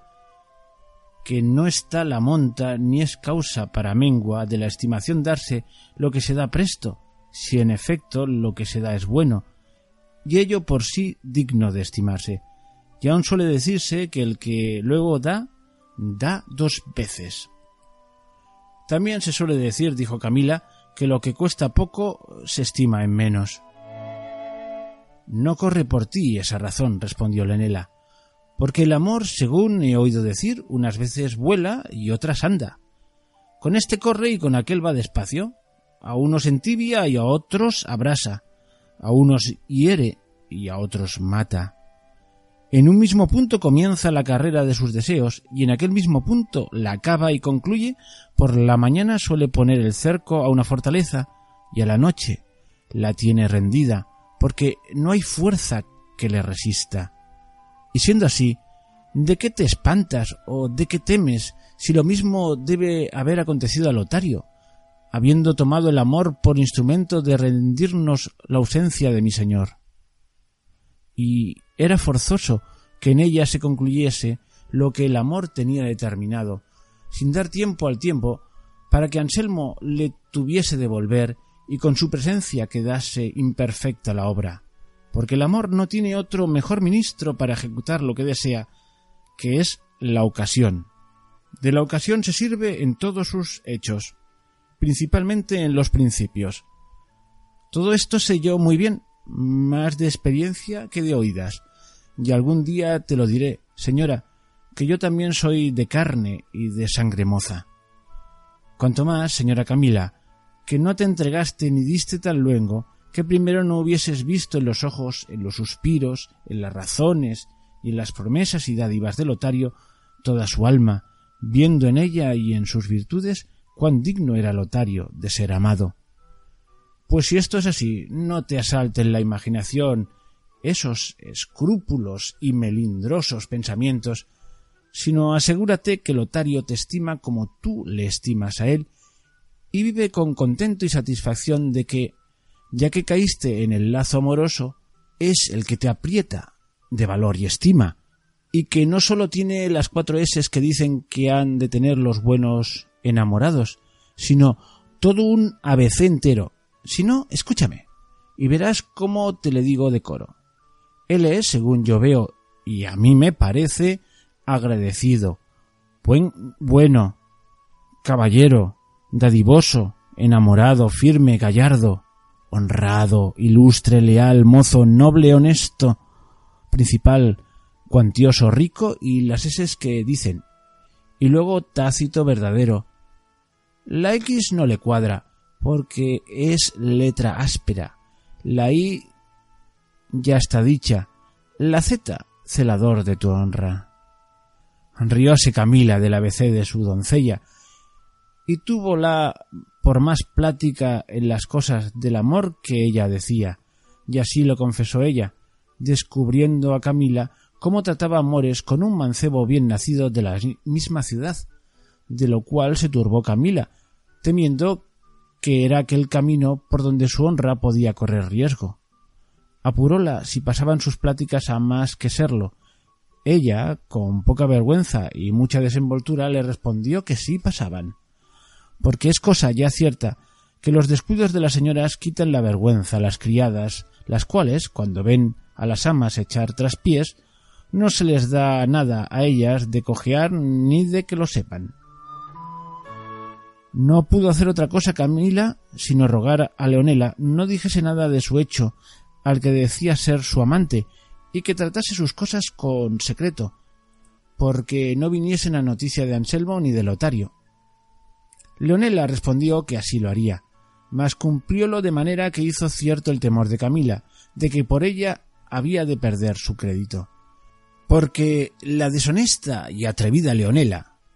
después que vio que el proceder de su ama no era el que solía, atrevióse a entrar y poner dentro de casa a su amante, confiada que, aunque su señora le viese, no había de osar descubrille, que este daño acarrean, entre otros, los pecados de las señoras, que se hacen esclavas de sus mismas criadas y se obligan a encubrirle sus deshonestidades y vilezas, como aconteció con Camila, que aunque vio una y muchas veces que su Leonela estaba con su galán en un aposento de su casa, no sólo no la osaba reñir, mas dábale lugar a que lo encerrase y quitábale todos los estorbos, para que no fuese visto de su marido. Pero no los pudo quitar que Lotario no le viese una vez salir al romper del alba, el cual, sin conocer quién era, pensó primero que debía de ser alguna fantasma, mas cuando le vio caminar, embozarse y encubrirse con cuidado y recato, cayó de su simple pensamiento y dio en otro, que fuera la perdición de todos si Camila no lo remediara. Pensó Lotario que aquel hombre que había visto salir tan a deshora de casa de Anselmo no había entrado en ella por Leonela, ni aun se acordó si Leonela era en el mundo. Sólo creyó que Camila de la misma manera que había sido fácil y ligera con él, lo era para otro. Que estas añadiduras traen consigo la maldad de la mujer mala, que pierde el crédito de su honra con el mismo a quien se entregó rogada y persuadida, y cree que con mayor facilidad se entrega a otros, y da infalible crédito a cualquiera sospecha que de esto le venga. Y no parece sino que le faltó a Lotario en este punto todo su buen entendimiento, y se le fueron de la memoria todos sus advertidos discursos, pues, sin hacer alguno que bueno fuese, ni aun razonable, sin más ni más, antes que Anselmo se levantase, impaciente y ciego de la celosa rabia que las entrañas le roía, muriendo por vengarse de Camila, que en ninguna cosa le había ofendido, se fue a Anselmo y le dijo Sábete, Anselmo, que ha muchos días que he andado peleando conmigo mismo, haciéndome fuerza a no decirte lo que ya no es posible ni justo que más te encubra. Sábete que la fortaleza de Camila está ya rendida y sujeta a todo aquello que yo quisiere hacer de ella. Y si he tardado en descubrirte esta verdad, ha sido por ver si era algún liviano antojo suyo, o si lo hacía por probarme y ver si eran con propósito firme tratados los amores que con tu licencia con ella he comenzado. Creí asimismo que ella, si fuera la que debía y la que entrambos pensábamos, ya te hubiera dado cuenta de mi solicitud, pero habiendo visto que se tarda, conozco que son verdaderas las promesas que me ha dado de que cuando otra vez hagas ausencia de tu casa, me hablará en la recámara donde está el repuesto de tus alhajas. Y era la verdad que allí le solía hablar Camila. Y no quiero que precipitosamente corras a hacer alguna venganza, pues no está aún cometido el pecado sino con pensamiento, y podría ser que desde este hasta el tiempo de ponerla por obra se mudase el de Camila y naciese en su lugar el arrepentimiento. Y así, ya que en todo o en parte has seguido siempre mis consejos, sigue y guarda uno que ahora te diré, para que, sin engaño y con medroso advertimiento, se te satisfagas de aquello que más vieres que te convenga. Finge que te ausentas por dos o tres días, como otras veces sueles, y haz de manera que te quedes escondido en tu recámara, pues los tapices que allí hay y otras cosas con que te puedes encubrir te ofrecen mucha comodidad, y entonces verás por tus mismos ojos, y yo por los míos, lo que Camila quiere, y si fuere la maldad que se puede temer, antes que esperar con silencio, sagacidad y discreción, podrás ser el verdugo de tu agravio. Absorto, suspenso y admirado quedó Anselmo con las razones de Lotario, porque le cogieron en tiempo donde menos las esperaba oír, porque ya tenía a Camila por vencedora de los fingidos asaltos de Lotario, y comenzaba a gozar la gloria del vencimiento. Callando estuvo por un buen espacio, mirando al suelo, sin mover pestaña, y al cabo dijo Tú lo has hecho, Lotario, como yo esperaba de tu amistad. En todo he de seguir tu consejo. Haz lo que quisieres y guarda aquel secreto que ves que conviene en caso tan no pensado. Prometióselo Lotario, y en apartándose de él, se arrepintió totalmente de cuanto le había dicho, viendo cuán neciamente había andado, pues pudiera él vengarse de Camila, y no por camino tan cruel y tan deshonrado. Maldecía su entendimiento, afeaba su ligera determinación, y no sabía qué medio tomarse para deshacer lo hecho, o para dalle alguna razonable salida. Al fin, acordó de dar cuenta de todo a Camila, y como no faltaba lugar para poderlo hacer, aquel mismo día la halló sola, y ella, así como vio que le podía hablar, le dijo Sabed, amigo Lotario, que tengo una pena en el corazón, que me la aprieta de suerte, que parece que quiere reventar en el pecho, y ha de ser maravilla si no lo hace, pues ha llegado la desvergüenza de Leonela a tanto que cada noche encierra a un galán suyo en esta casa y se está con él hasta el día, tan a costa de mi crédito cuanto le quedará campo abierto de juzgarlo al que le vieres salir a horas tan inusitadas de mi casa. Y lo que me fatiga es que no la puedo castigar ni reñir, que el ser ella secretario de nuestros tratos me ha puesto un freno en la boca para callar los suyos, y temo que de aquí ha de nacer algún mal suceso. Al principio que Camila esto decía, creyó Lotario que era artificio para desmentille que el hombre que había visto salir era de Leonela y no suyo, pero viéndola llorar y afligirse y pedirle remedio, vino a creer la verdad y en creyéndola acabó de estar confuso y arrepentido del todo. Pero con todo esto respondió a Camila que no tuviese pena, que él ordenaría remedio para atajar la insolencia de Leonela. Díjole asimismo lo que, instigado de la furiosa rabia de los celos, había dicho a Anselmo, y como estaba concertado de esconderse en la recámara para ver desde allí a la clara la poca lealtad que ella le guardaba. Pidióle perdón de esta locura y consejo para poder remediarla y salir bien de tan revuelto laberinto como su mal discurso le había puesto. Espantada quedó Camila de oír lo que Lotario le decía, y con mucho enojo y muchas y discretas razones le riñó y afeó su mal pensamiento y la simple y mala determinación que había tenido. Pero como naturalmente tiene la mujer ingenio presto para el bien y para el mal, más que el varón, puesto que le va faltando cuando de propósito se pone a hacer discursos, luego al instante halló Camila el modo de remediar tan al parecer irremediable negocio y dijo al lotario que procurase que otro día se escondiese Anselmo donde decía, porque ella pensaba sacar de su escondimiento comodidad para que desde allí en adelante los dos se gozasen sin sobresalto alguno, y, sin declararle del todo su pensamiento, le advirtió que tuviese cuidado que, en estando Anselmo escondido, él viniese cuando Leonela le llamase, y que a cuanto ella le dijese le respondiese como respondiera, aunque no supiera que Anselmo le escuchaba. Porfió Lotario que le acabase de declarar su intención, porque con más seguridad y aviso guardase todo lo que viese ser necesario. Digo, dijo Camila, que no hay más que guardar si no fuere responderme como yo os preguntare. No queriendo Camila darle antes cuenta de lo que pensaba hacer, temerosa de que no quisiese seguir el parecer que a ella tan bueno le parecía y siguiese o buscase otros que no podrían ser tan buenos. Con esto se fue Lotario, y Anselmo otro día, con la excusa de ir a aquella aldea de su amigo, se partió y volvió a esconderse, que lo pudo hacer con comodidad, porque de industria se la dieron Camila y Leonela. Escondido, pues, Anselmo, con aquel sobresalto que se puede imaginar que tendría el que esperaba ver por sus ojos hacer notomía de las entrañas de su honra, víase a pique de perder el sumo bien que él pensaba que tenía en su querida Camila.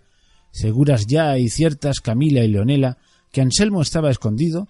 entraron en la recámara y apenas hubo puesto los pies en ella Camila, cuando dando un grande suspiro dijo Ah, Leonela, amiga, ¿no sería mejor que antes que llegase a poner en ejecución lo que no quiero que sepas, porque no procures estorbarlo, que tomases la daga de Anselmo que te he pedido y pasases con ella este infame pecho mío? Pero no hagas tal que no será razón que yo lleve la pena de la ajena culpa. Primero quiero saber qué es lo que vieron en mí los atrevidos y deshonestos ojos de Lotario, que fuese causa de darle atrevimiento a descubrirme un tan mal deseo como es el que me ha descubierto en desprecio de su amigo y en deshonra mía. Ponte, Leonela, a esa ventana y llámale, que sin duda alguna debe de estar en la calle, esperando poner en efecto su mala intención, pero primero se pondrá la cruel cuanto honrada mía. Ah, señora mía, respondió la sagaz y advertida Leonela. ¿Y qué es lo que quieres hacer con esta daga? ¿Quieres por ventura quitarte la vida o quitársela al Lotario? Que cualquiera de estas cosas que quieras ha de redundar en pérdida de tu crédito y fama. Mejor es que disimules tu agravio, y no des lugar a que este mal hombre entre ahora en esta casa y nos halle solas. Mira, señora, que somos flacas mujeres, y él es hombre y determinado, y como viene con aquel mal propósito, ciego y apasionado, quizá antes que tú pongas en ejecución el tuyo, hará él lo que te estaría más mal que quitarte la vida. Mal haya mi señor Anselmo, que tanta mano ha querido dar a este de suella caras en su casa. Y ya, señora, que le mates, como yo pienso que quieres hacer, ¿Qué hemos de hacer de él después de muerto? ¿Qué, amiga? respondió Camila. Dejarémosle para que Anselmo le entierre, pues será justo que tenga por descanso el trabajo que tomare en poner debajo de la tierra su misma infamia. Llámale, acaba, que todo el tiempo que tardo en tomar la debida venganza de mi agravio parece que ofendo la lealtad que a mi esposo debo. Todo esto escuchaba Anselmo, y a cada palabra que Camila decía se le mudaban los pensamientos. Mas cuando entendió que estaba resuelta en matar a Lotario, quiso salir y descubrirse, porque tal cosa no se hiciese, pero detúvole el deseo de ver en qué paraba tanta gallardía y honesta resolución, con propósito de salir a tiempo que la estorbase. Tomóle en esto a Camila un fuerte desmayo, y arrojándose encima de una cama que allí estaba, comenzó Leonela a llorar muy amargamente y a decir Ay, desdichada de mí, si fuese tan sin ventura que se me muriese aquí entre mis brazos la flor de la honestidad del mundo, la corona de las buenas mujeres, el ejemplo de la castidad. Con otras cosas a estas semejantes, que ninguno la escuchara que no la tuviera por la más lastimada y leal doncella del mundo, y a su señora por otra nueva y perseguida Penélope, poco tardó en volver de su desmayo Camila, y al volver en sí dijo ¿Por qué no vas, Leonela, a llamar al más desleal amigo de amigo que vio el sol o cubrió la noche? Acaba, corre, aguija, camina, no se esfogue con la tardanza el fuego de la cólera que tengo, y se pasen amenazas y maldiciones la justa venganza que espero. Ya voy a llamarle, señora mía, dijo Leonela, mas hasme de dar primero esa daga, porque no hagas cosa, en tanto que falto, que dejes con ella que llorar toda la vida a todos los que bien te quieren. Ve segura, Leonela amiga, que no haré, respondió Camila, porque ya que sea atrevida y simple, a tu parecer, envolver por mi honra, no lo he de ser tanto como aquella Lucrecia, de quien dicen que se mató sin haber cometido error alguno y sin haber muerto primero, a quien tuvo la causa de su desgracia. Yo moriré si muero, pero ha de ser vengada y satisfecha del que me ha dado ocasión de venir a este lugar a llorar sus atrevimientos, nacidos tan sin culpa mía. Mucho se hizo de rogar Leonela antes que saliese a llamar a Lotario, pero en fin salió, y entre tanto que volvía quedó Camila diciendo como que hablaba consigo misma. Válame Dios. No fuera más acertado haber despedido a Lotario como otras muchas veces lo he hecho que no ponerle en condición como ya le he puesto que me tenga por deshonesta y mala siquiera este tiempo que he de tardar en desengañarle? Mejor fuera sin duda, pero no quedara yo vengada, ni la honra de mi marido satisfecha, si tan a manos lavadas y tan a pasos llano se volviese a salir de donde sus malos pensamientos le entraron. Pague el traidor con la vida lo que intentó con tan lascivo deseo. Sepa el mundo, si acaso llegare a saberlo, de que Camila no sólo guardó la lealtad a su esposo, sino que le dio venganza del que se atrevió a ofendelle. Mas, con todo, creo que fuera mejor dar cuenta de esto a Anselmo, pero ya se la apunté a dar en la carta que le escribí a la aldea, y creo que el no acudir él al remedio del daño que allí le señalé debió de ser que de puro bueno y confiado no quiso ni pudo creer que el pecho de su tan firme amigo pudiese caber género de pensamiento que contra su honra fuese, ni aun yo lo creí después por muchos días, ni lo creyera jamás si su insolencia no llegara tanto que las manifiestas dádivas y las largas promesas y las continuas lágrimas no me lo manifestaran. Mas, ¿para qué hago yo ahora estos discursos? ¿Tiene por ventura una resolución gallarda necesidad de consejo alguno? No, por cierto. Afuera, pues, traidores, aquí venganzas. Entre el falso, venga, llegue, muera y acabe, y suceda lo que sucediere limpia entré en poder del que el cielo me dio por mío, limpia de salir de él, y, cuando mucho, saldré bañada en mi casta sangre y en la impura del más falso amigo que vio la amistad en el mundo. Y diciendo esto, se paseaba por la sala con la daga desenvainada, dando tan desconcertados y desaforados pasos, y haciendo tales ademanes, que no parecía sino que le faltaba el juicio, y que no era mujer delicada, sino un rufián desesperado. Todo lo miraba Anselmo, cubierto detrás de unos tapices donde se había escondido, y de todo se admiraba, y ya le parecía que lo que había visto y oído era bastante satisfacción para mayores sospechas, y ya quisiera que la prueba de venir Lotario faltara, temeroso de algún mal repentino suceso, y estando ya para manifestarse y salir, para abrazar y desengañar a su esposa, se detuvo porque vio que Leonela volvía con Lotario de la mano, y así como Camila le vio, haciendo con la daga en el suelo una gran raya delante de ella, le dijo Lotario, advierte lo que te digo, si a dicha te atrevieres a pasar de esta raya que ves ni aun llegar a ella, En el punto que viere que lo intentas, en ese mismo me pasaré el pecho con esta daga que en las manos tengo. Y antes que a esto me respondas palabra, quiero que otras algunas me escuches, que después responderás lo que más te agrada.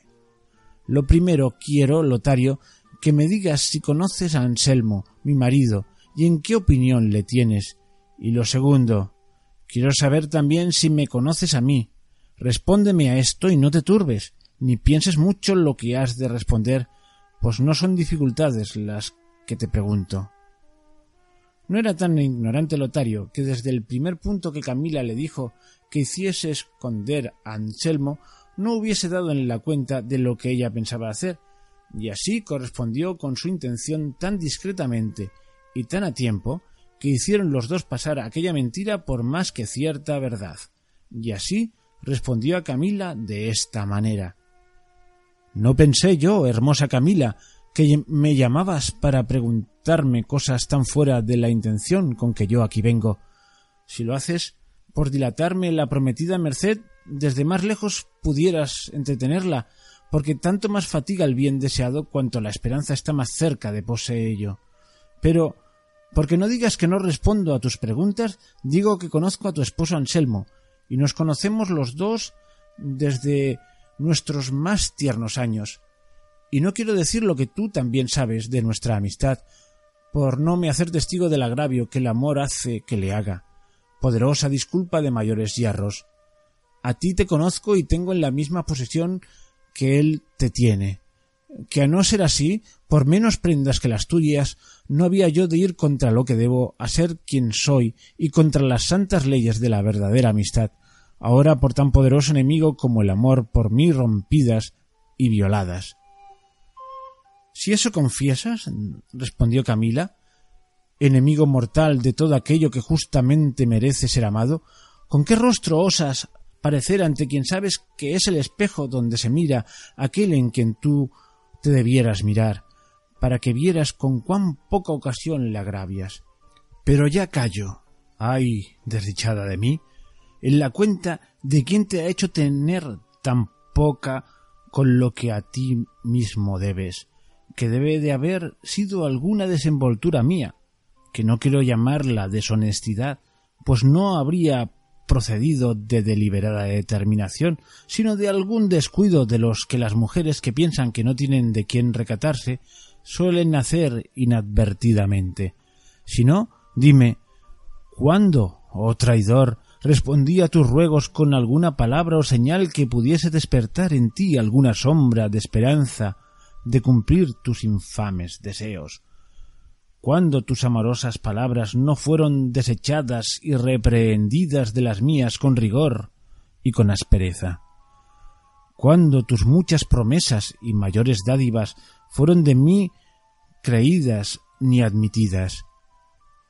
Pero por parecerme que alguno no puede perseverar en el intento amoroso luengo tiempo, si no es sustentado de alguna esperanza, quiero atribuirme a mí la culpa de tu impertinencia, pues sin duda algún descuido mío ha sustentado tanto tiempo tu cuidado, y así quiero castigarme y darme la pena que tu culpa merece. Y porque vieses que siendo conmigo tan inhumana no era posible dejar de serlo contigo, quise traerte a ser testigo del sacrificio que pienso hacer a la ofendida honra de mi tan honrado marido, agraviado de ti con el mayor cuidado que te ha sido posible, y de mí también con el poco recato que he tenido de eluir la ocasión, si alguna te di, para favorecer y canonizar tus malas intenciones. Torno a decir que la sospecha que tengo que algún descuido mío engendró en ti tan desvariados pensamientos es la que más me fatiga y la que yo más deseo castigar con mis propias manos, porque castigándome otro verdugo quizá sería más pública mi culpa, pero antes que esto haga, quiero matar muriendo y llevar conmigo quien me acabe de satisfacer el deseo de la venganza que espero y tengo, viendo allá, donde quiera que fuere, la pena que da la justicia desinteresada y que no se dobla al que en términos tan desesperados me ha puesto. Y diciendo estas razones, con una increíble fuerza y ligereza, arremetió a Lotario con la daga desenvainada, con tales muestras de querer enclavársela en el pecho, que casi él estuvo en duda si aquellas demostraciones eran falsas o verdaderas, porque le fue forzoso valerse de su industria y de su fuerza para estorbar que Camila no le diese, la cual tan vivamente fingía aquel extraño embuste y falsedad que por dalle color de verdad la quiso matizar con su misma sangre, porque viendo que no podía ver a Lotario o fingiendo que no podía, dijo Pues la suerte no quiere satisfacer del todo mi tan justo deseo, a lo menos no será tan poderosa que en parte me quite, que no le satisfaga. Y haciendo fuerza para soltar la mano de la daga, que Lotario la tenía asida, la sacó y guiando su punta por parte que pudiese herir no profundamente, se la entró y escondió por más arriba de la islilla del lado izquierdo, junto al hombro, y luego se dejó caer en el suelo como desmayada. Estaban Leonela y Lotario suspensos y atónitos de tal suceso, y todavía dudaban de la verdad de aquel hecho, viendo a Camila tendida en tierra y bañada en su sangre. Acudió Lotario con mucha presteza, despavorido y sin aliento, a sacar la daga, y en ver la pequeña herida salió del temor que hasta entonces tenía, y de nuevo se admiró de la sagacidad, prudencia y mucha discreción de la hermosa Camila, y, por acudir con lo que a él le tocaba, comenzó a hacer una larga y triste lamentación sobre el cuerpo de Camila, como si estuviera difunta, echándose muchas maldiciones, no sólo a él, sino al que había sido causa de habelle puesto en aquel término, y como sabía que le escuchaba su amigo Anselmo, decía cosas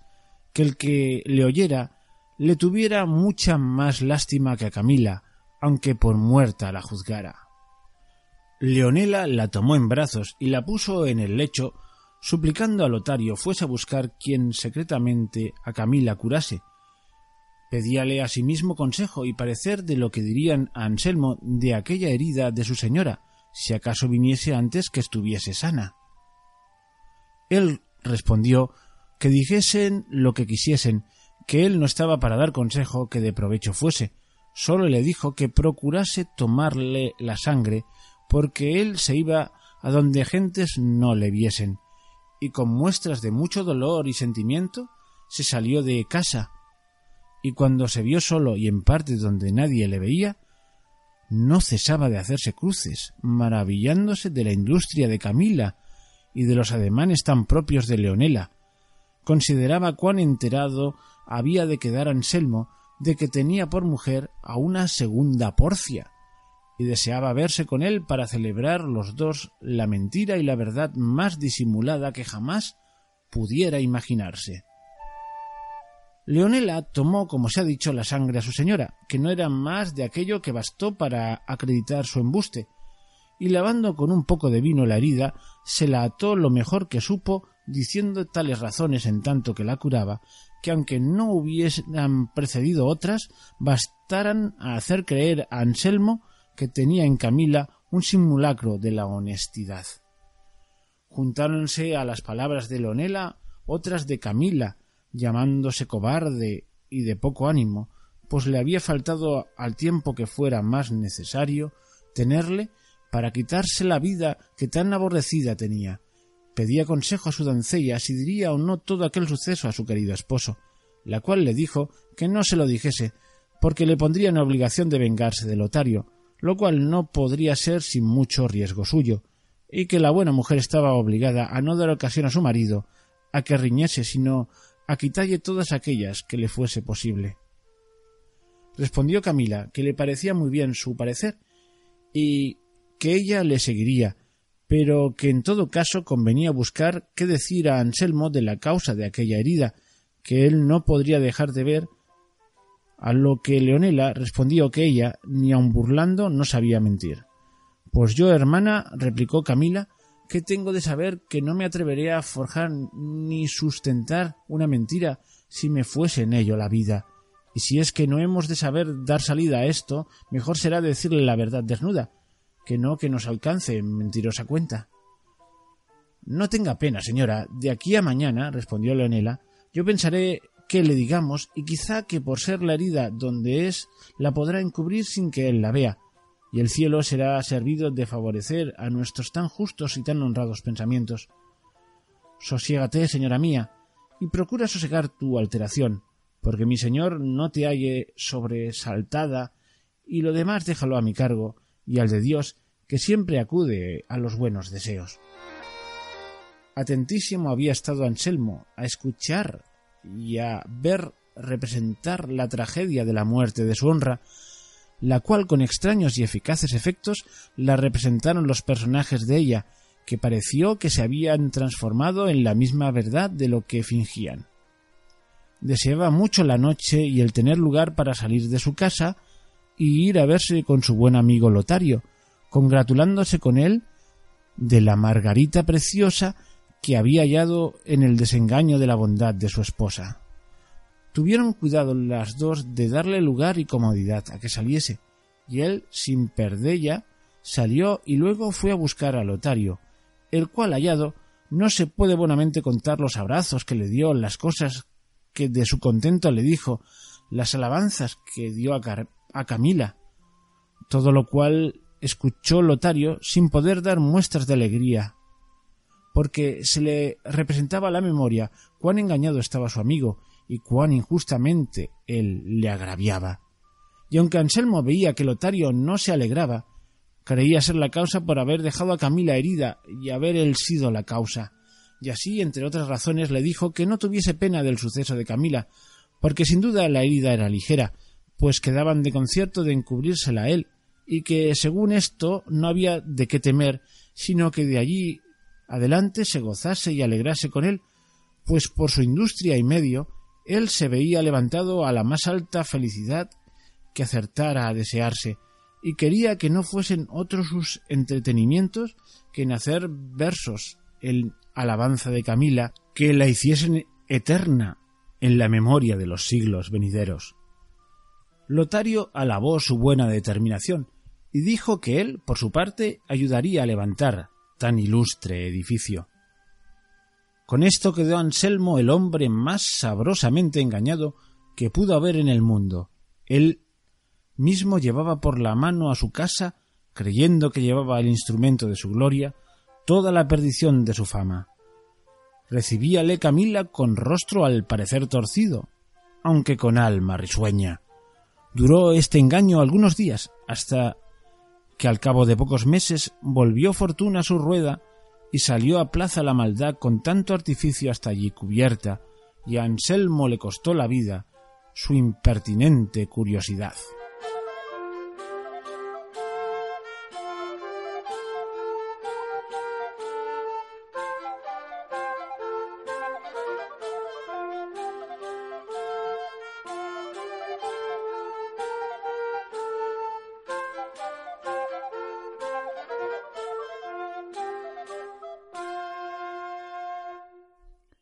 Capítulo 35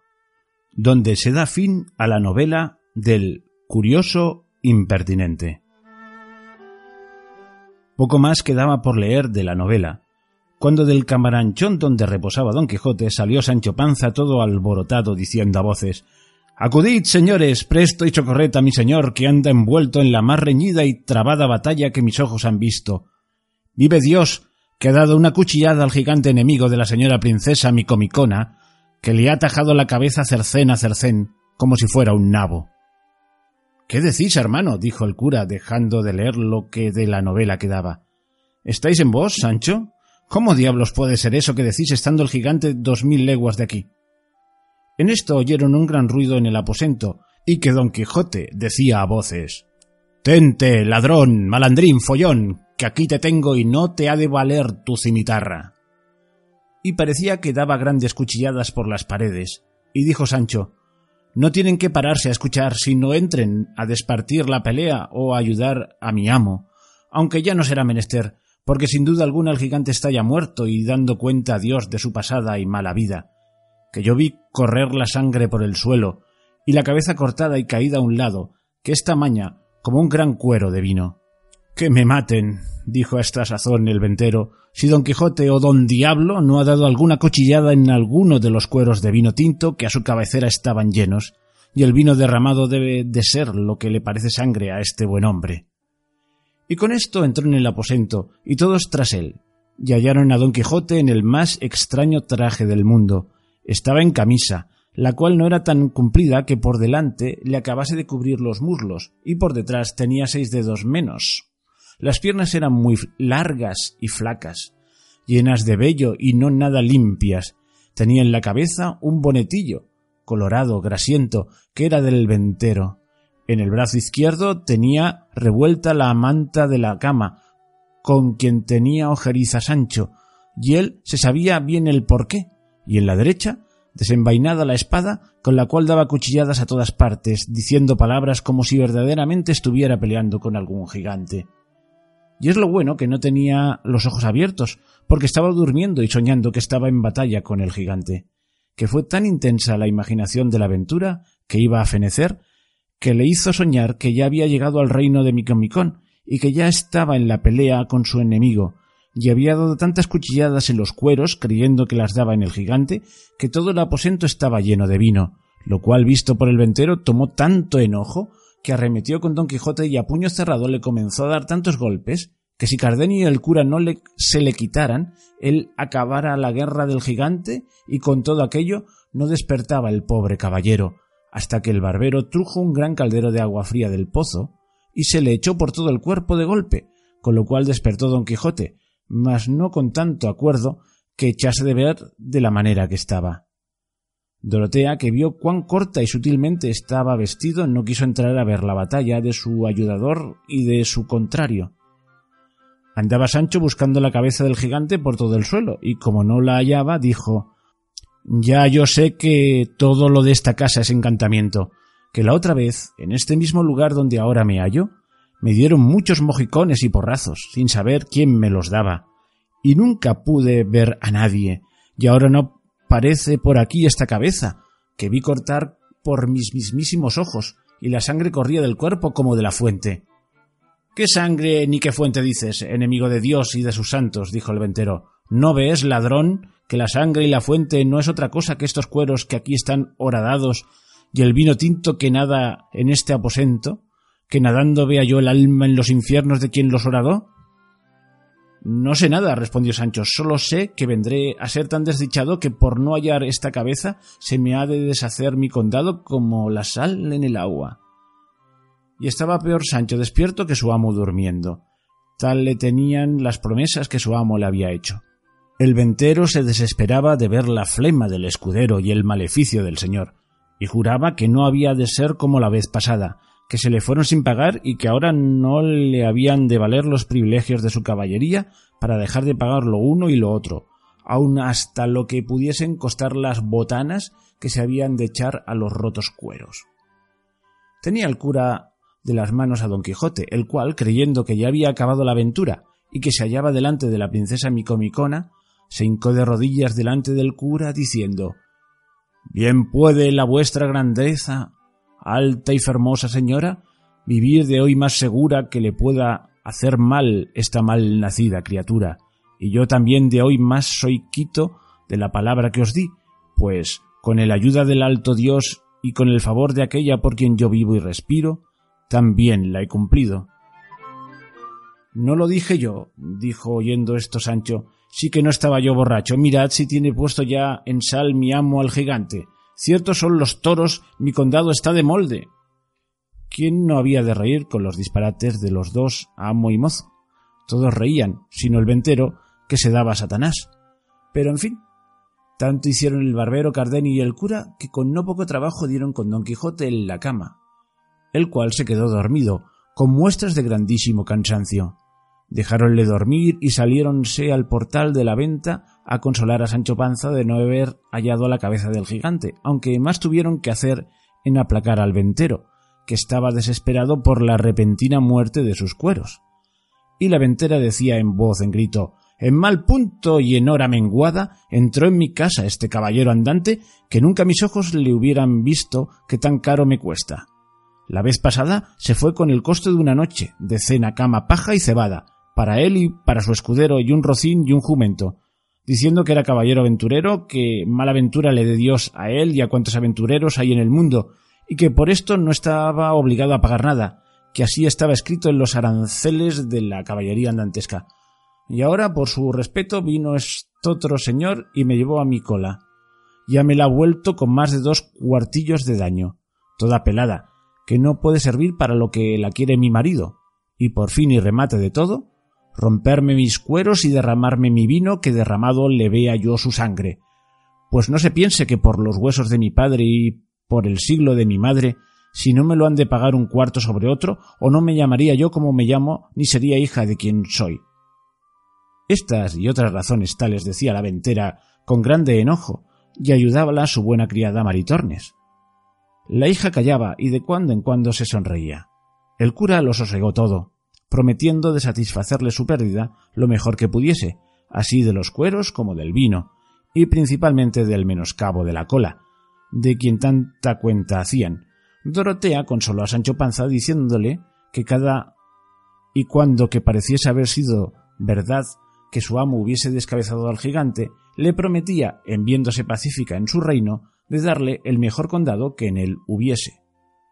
Consolóse con esto Sancho, y aseguró a la princesa que tuviese por cierto que él había visto la cabeza del gigante, y que por más señas tenía una barba que le llegaba a la cintura,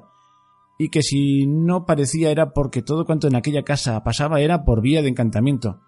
como él lo había probado otra vez que había posado en ella. Dorotea dijo que así lo creía, y que no tuviese pena, que todo se haría bien y sucedería a pedir de boca. Sosegados todos, el cura quiso acabar de leer la novela, porque vio que faltaba poco. Cardenio, Dorotea y todos los demás le rogaron la acabase.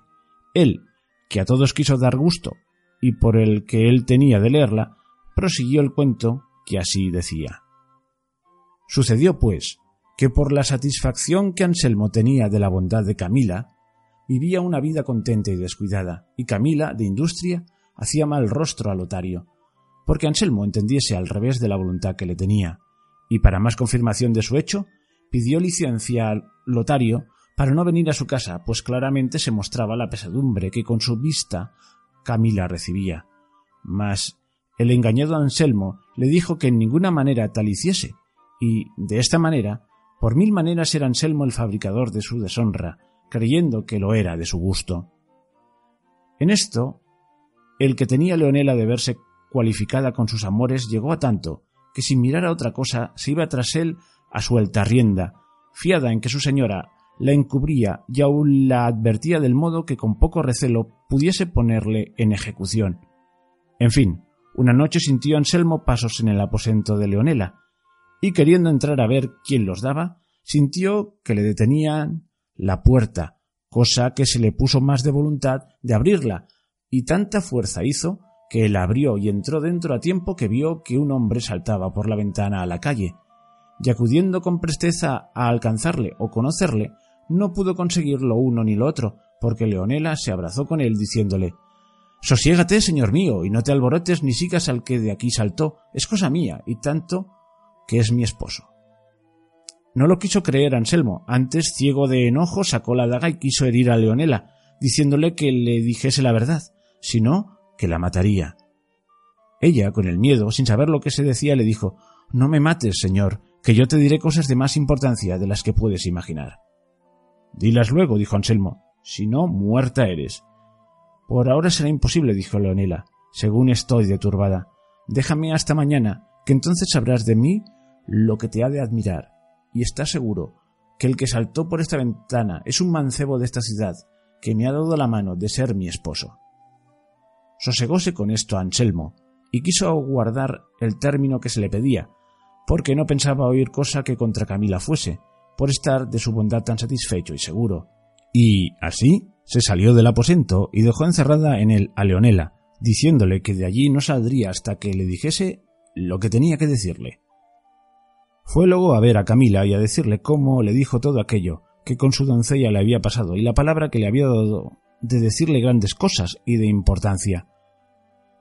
Si se turbó Camila o no, no hay para qué decirlo, porque fue tanto el temor que cobró creyendo verdaderamente, y era de creer, que Leonela había de decir a Anselmo todo lo que sabía de su poca fe, que no tuvo ánimo para esperar si su sospecha salía falsa o no, y aquella misma noche, cuando le pareció que Anselmo dormía, juntó las mejores joyas que tenía y algunos dineros, y sin ser de nadie sentida, salió de casa y se fue a la de Lotario, a quien contó lo que pasaba y le pidió que la pusiese en cobro o que se ausentasen los dos donde de Anselmo pudiesen estar seguros. La confusión en que Camila puso a Lotario fue tal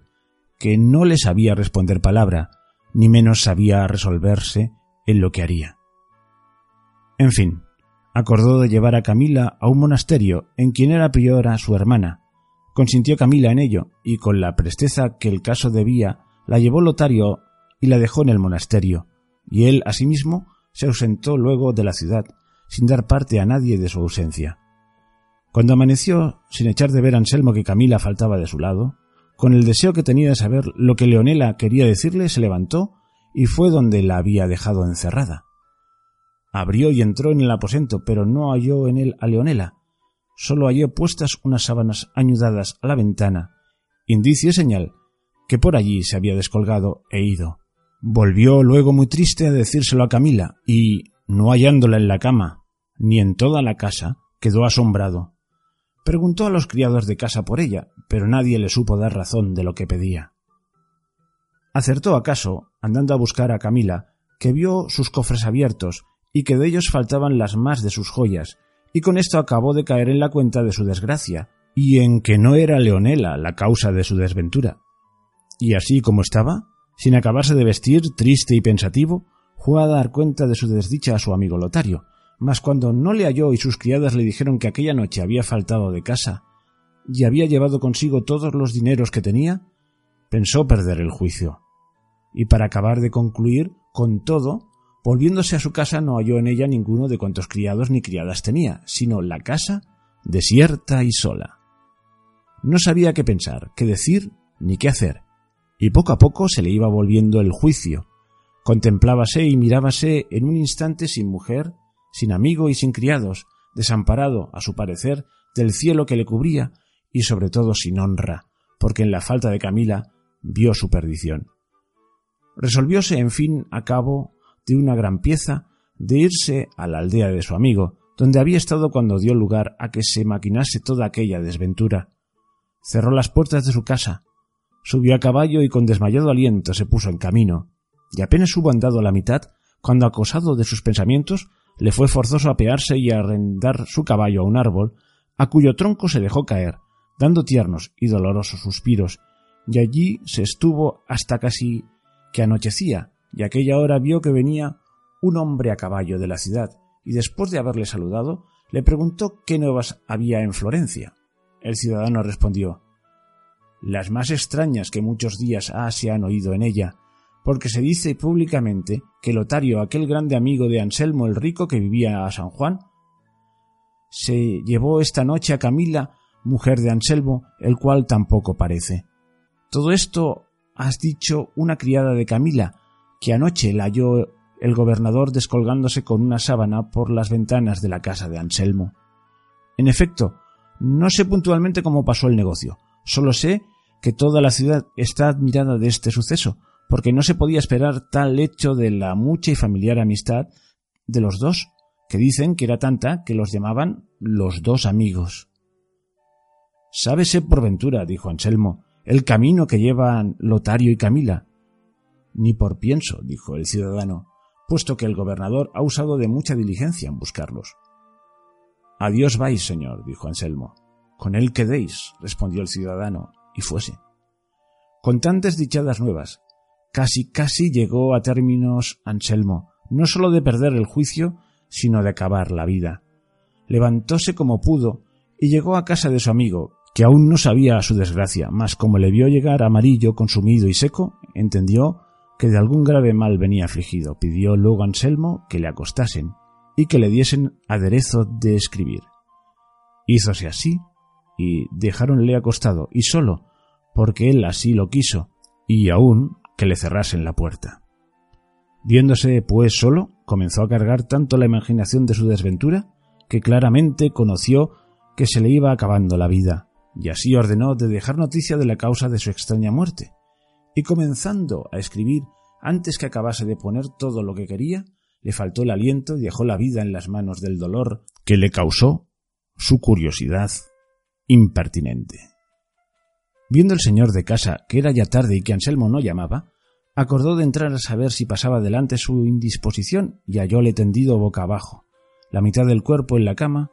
y la otra mitad sobre el bufete, sobre el cual estaba con el papel escrito y abierto, y él tenía aún la pluma en la mano.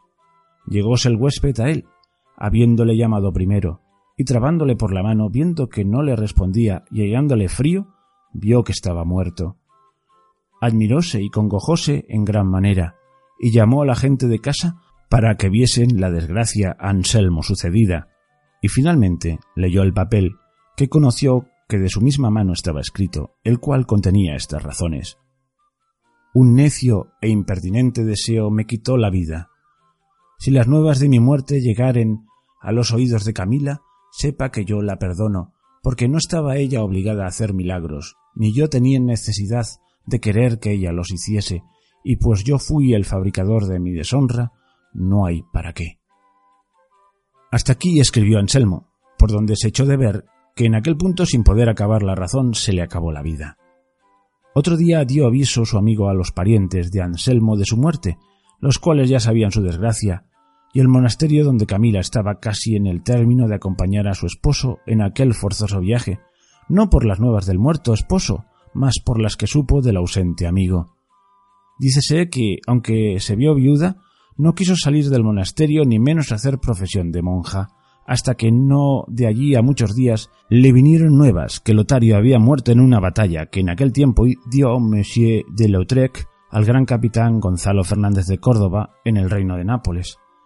donde había ido a parar el tarde arrepentido amigo, lo cual, sabido por Camila, hizo profesión y acabó en breves días la vida a las rigurosas manos de tristezas y melancolías.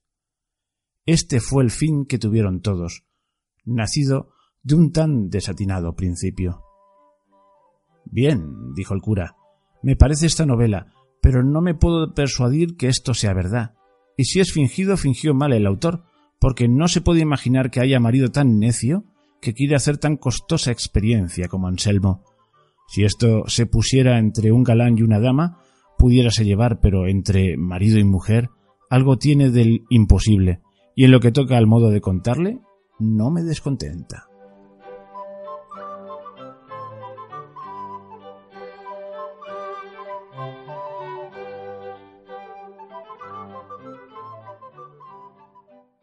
Bueno, ahora toca hacer el comentario mm, de los capítulos 32, 33, 34, 35. Cuatro capítulos seguidos, algunos bastante largos. Ha sido toda una maratón de lectura, aunque os puedo asegurar que no los he leído todos el mismo día, sino en días sucesivos. Y lo he hecho lo mejor que he podido. La esencia de la lectura, para que se entienda, es intentar vocalizar, hacer las pausas, es decir, un poquito en las comas, un poquito más en los puntos y un poquito más todavía en los puntos y aparte. Y entonces la cosa mágicamente cobra sentido. Y si además sabes interpretar un poco, que no es mi caso, pues ya miel sobre hojuelas, aquello queda de maravilla. Pero claro, no es mi caso. No soy actor ni me gano la vida locutando textos. Espero que por lo menos haya entendido bien y, y haya hablado claro con cuatro capítulos y tanto rato leído, pues pensaréis, va a ser un comentario kilométrico. Pues no voy a podar porque yo pienso que no viene al caso. Para, empezar voy a obviar cualquier comentario sobre vocabulario para no hacer esto demasiado pesado. Y de la peripecia de Don Quijote, pues, pues no voy a comentar nada. Sobre todo del, del asunto este de los odres de vino que confunde con, con gigantes y, y de, de, la actitud de Sancho Panza que se lo cree todo, ya está totalmente quijotizado, ni de la ni de la venta como nudo donde se donde entran y salen los los personajes de la novela como una como una como una comedia de enredo donde y donde se atan y se desatan nudos. Bueno, vamos a centrarnos, caramba, he hablado mucho, en la novela del curioso impertinente que a algunos les parece bastante impertinente, entre ellos a don Miguel de Unamuno, que en su libro que se titula La vida de Don Quijote y Sancho, despacha así los capítulos 33 y 34. Dice lo siguiente, esto lo dice Don Amuno, no lo digo yo. Estos dos capítulos se ocupan con la novela intercalada del curioso impertinente, novela por entero impertinente a la acción de la historia. Mucha gente no la ve una novela impertinente, le parece fantástica y que tiene mucho que ver y a mí me parece que realmente tiene poco que ver con la historia de Don Quijote. Pero de todas las novelas, por lo menos de las que llevamos visto hasta ahora, es la que me parece más interesante. Porque yo pienso que el desarrollo de la psicología de los personajes está muy bien hecho. Ahora, el punto de partida nos, puede parecer, yo creo que es bastante inverosímil, así a bote pronto. Tanto es así que, que yo creo que ni Cervantes estaba seguro y pone en boca del cura en el, al final del capítulo 35, es lo último que hemos leído, lo siguiente. Bien, dijo el cura, me parece esta novela, pero no me puedo persuadir que esto sea verdad. Y si es fingido, fingió mal el autor, porque no se puede imaginar que haya marido tan necio que quiera hacer tan costosa experiencia como Anselmo. Etc, etc, etc, etc. Vamos, que da la sensación como que Cervantes dije, bueno, He hecho una novela interesante, pero es que es bastante increíble el punto de partida. Bueno, pues yo he encontrado, buscando para, para documentarme un poquito, pues documentación y me he encontrado una curiosa teoría. Y es la teoría de la protofábula del curioso impertinente. Protofábula, proto primero, en la primera fábula, de donde deriva, donde tiene su origen remoto esta historia. Y el autor nos habla de un drama familiar en la infancia de Anselmo, de un trauma. Y eso explicaría su actitud enfermiza. Pero no os lo voy a contar yo. Voy a emplear unas palabras que he sacado de, de uno de los valedores de esta teoría, que he encontrado en un documento del Cervantes Bulletin of the Cervantes Society of America. Seguro que lo he dicho todo mal. Bueno, es de la Sociedad de Cervantes de América y se titula Una posible protofábula al curioso impertinente de Cervantes, de R. M. Flores. Os pondré en la descripción del audio el enlace a este texto que no lo voy a leer entero. Pero bueno, no me enrollo más y ahí tenéis la cita.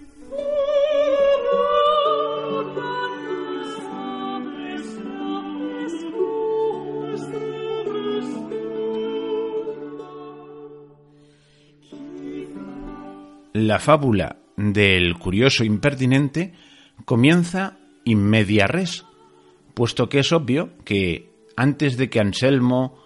Camila y Lotario llegaran a ser dos caballeros ricos y principales y una doncella principal y hermosa, ha de haber ocurrido una larga serie de eventos de los que nada se nos dice. Es sorprendente, por ejemplo, que a pesar de que el papel de los padres en la obra de Cervantes es crucial, en el curioso impertinente, los padres de los personajes principales apenas ni son mencionados en la narración. Anselmo se refiere indirectamente a sus padres en una sola ocasión. De los padres de Camila solo se nos dice que eran buenos padres. De los de Lotario no se nos dice absolutamente nada. Veamos ahora qué función sirven los padres de Camila y lo que Anselmo no nos dice de los suyos. Camila, escribe Cervantes, era hija de tan buenos padres y tan buena ella por sí, que Anselmo decidió pedirla por esposa. La importancia de los adjetivos buenos y buena en este contexto es esencial y absoluta, ya que se puede deducir que, sin ellos, Anselmo no hubiera pedido la mano de Camila. Anselmo parece ser más explícito cuando dice que se considera afortunado de ser hijo de tales padres como fueron los suyos. Pero no pueden tomarse como simples coincidencias el que no explique cómo eran estos, ni el que pare padres y bienes de naturaleza y fortuna en la misma frase, ni simplemente como extraño el que le esté más agradecido a Dios por haberle dado a Lotario por amigo y a Camila por mujer propia que por los padres que le dio. Lo más importante de este pasaje no es lo poco que Anselmo dice, refiriéndose a sus padres, sino el adjetivo que se calla y la ambigüedad de la frase. especialmente en contraste con lo que dice de su esposa y de su amigo. Lo que Anselmo oculta, pues, con lo que dice y con lo que calla, debe tocar en cuestiones por demás delicadas. ¿Cómo eran exactamente los padres de Anselmo? Cuando Anselmo dice tales padres, seguido de bienes de naturaleza y de fortuna, ¿qué exactamente quiere decir? ¿Tales padres en riqueza, en estado social, en atractivos físicos? Ninguno de estos calificativos es sinónimo de buenos. ¿Por qué evita Anselmo llamar buenos a sus padres? ¿Cómo y cuándo murieron los padres de Anselmo? ¿Por qué son Camila y Lotario más importantes para Anselmo que tales padres como los suyos? ¿Qué quiere decir Anselmo con mujer propia? Permítaseme responder a todas estas preguntas sugiriendo una posible protofábula a la novelita intercalada. Protofábula. Habíase que se había una vez un niño florentino que se encerró jugando en un aposento de su casa y por los agujeros de la cerradura descubrió que en el cuarto contiguo su madre y el mejor amigo de su padre se estaban besando. Con este secreto en el corazón, siguió creciendo el niño en una casa en la que la vida familiar parecía correr normal y tan felizmente como le había parecido antes. Sus padres mueren algún tiempo después sin que se sepa exactamente cuándo o cómo, y sin que se sepa si el pobre niño llegó nunca a saber si su padre había descubierto la infidelidad de su mujer y la perfidia de su amigo, y cómo había reaccionado ante esta revelación. El niño se convierte en un joven principal y rico, pero no olvida ni perdona jamás ni la traición de su madre, la mujer de su padre, ni la canallada del hombre a quien su padre había llamado amigo, ni la cobardía del marido quien, quizá habiendo descubierto la traición, no les quitó la vida. El adolescente, por lo tanto, sueña y teme a la vez en un futuro en el cual él también podrá tener un buen amigo y mujer propia, rogándole a Dios que le dé un amigo fiel y una esposa honrada, para que éstos le prueben que no todas las mujeres ni todos los amigos son tan desleales como los que le tocaron a su padre.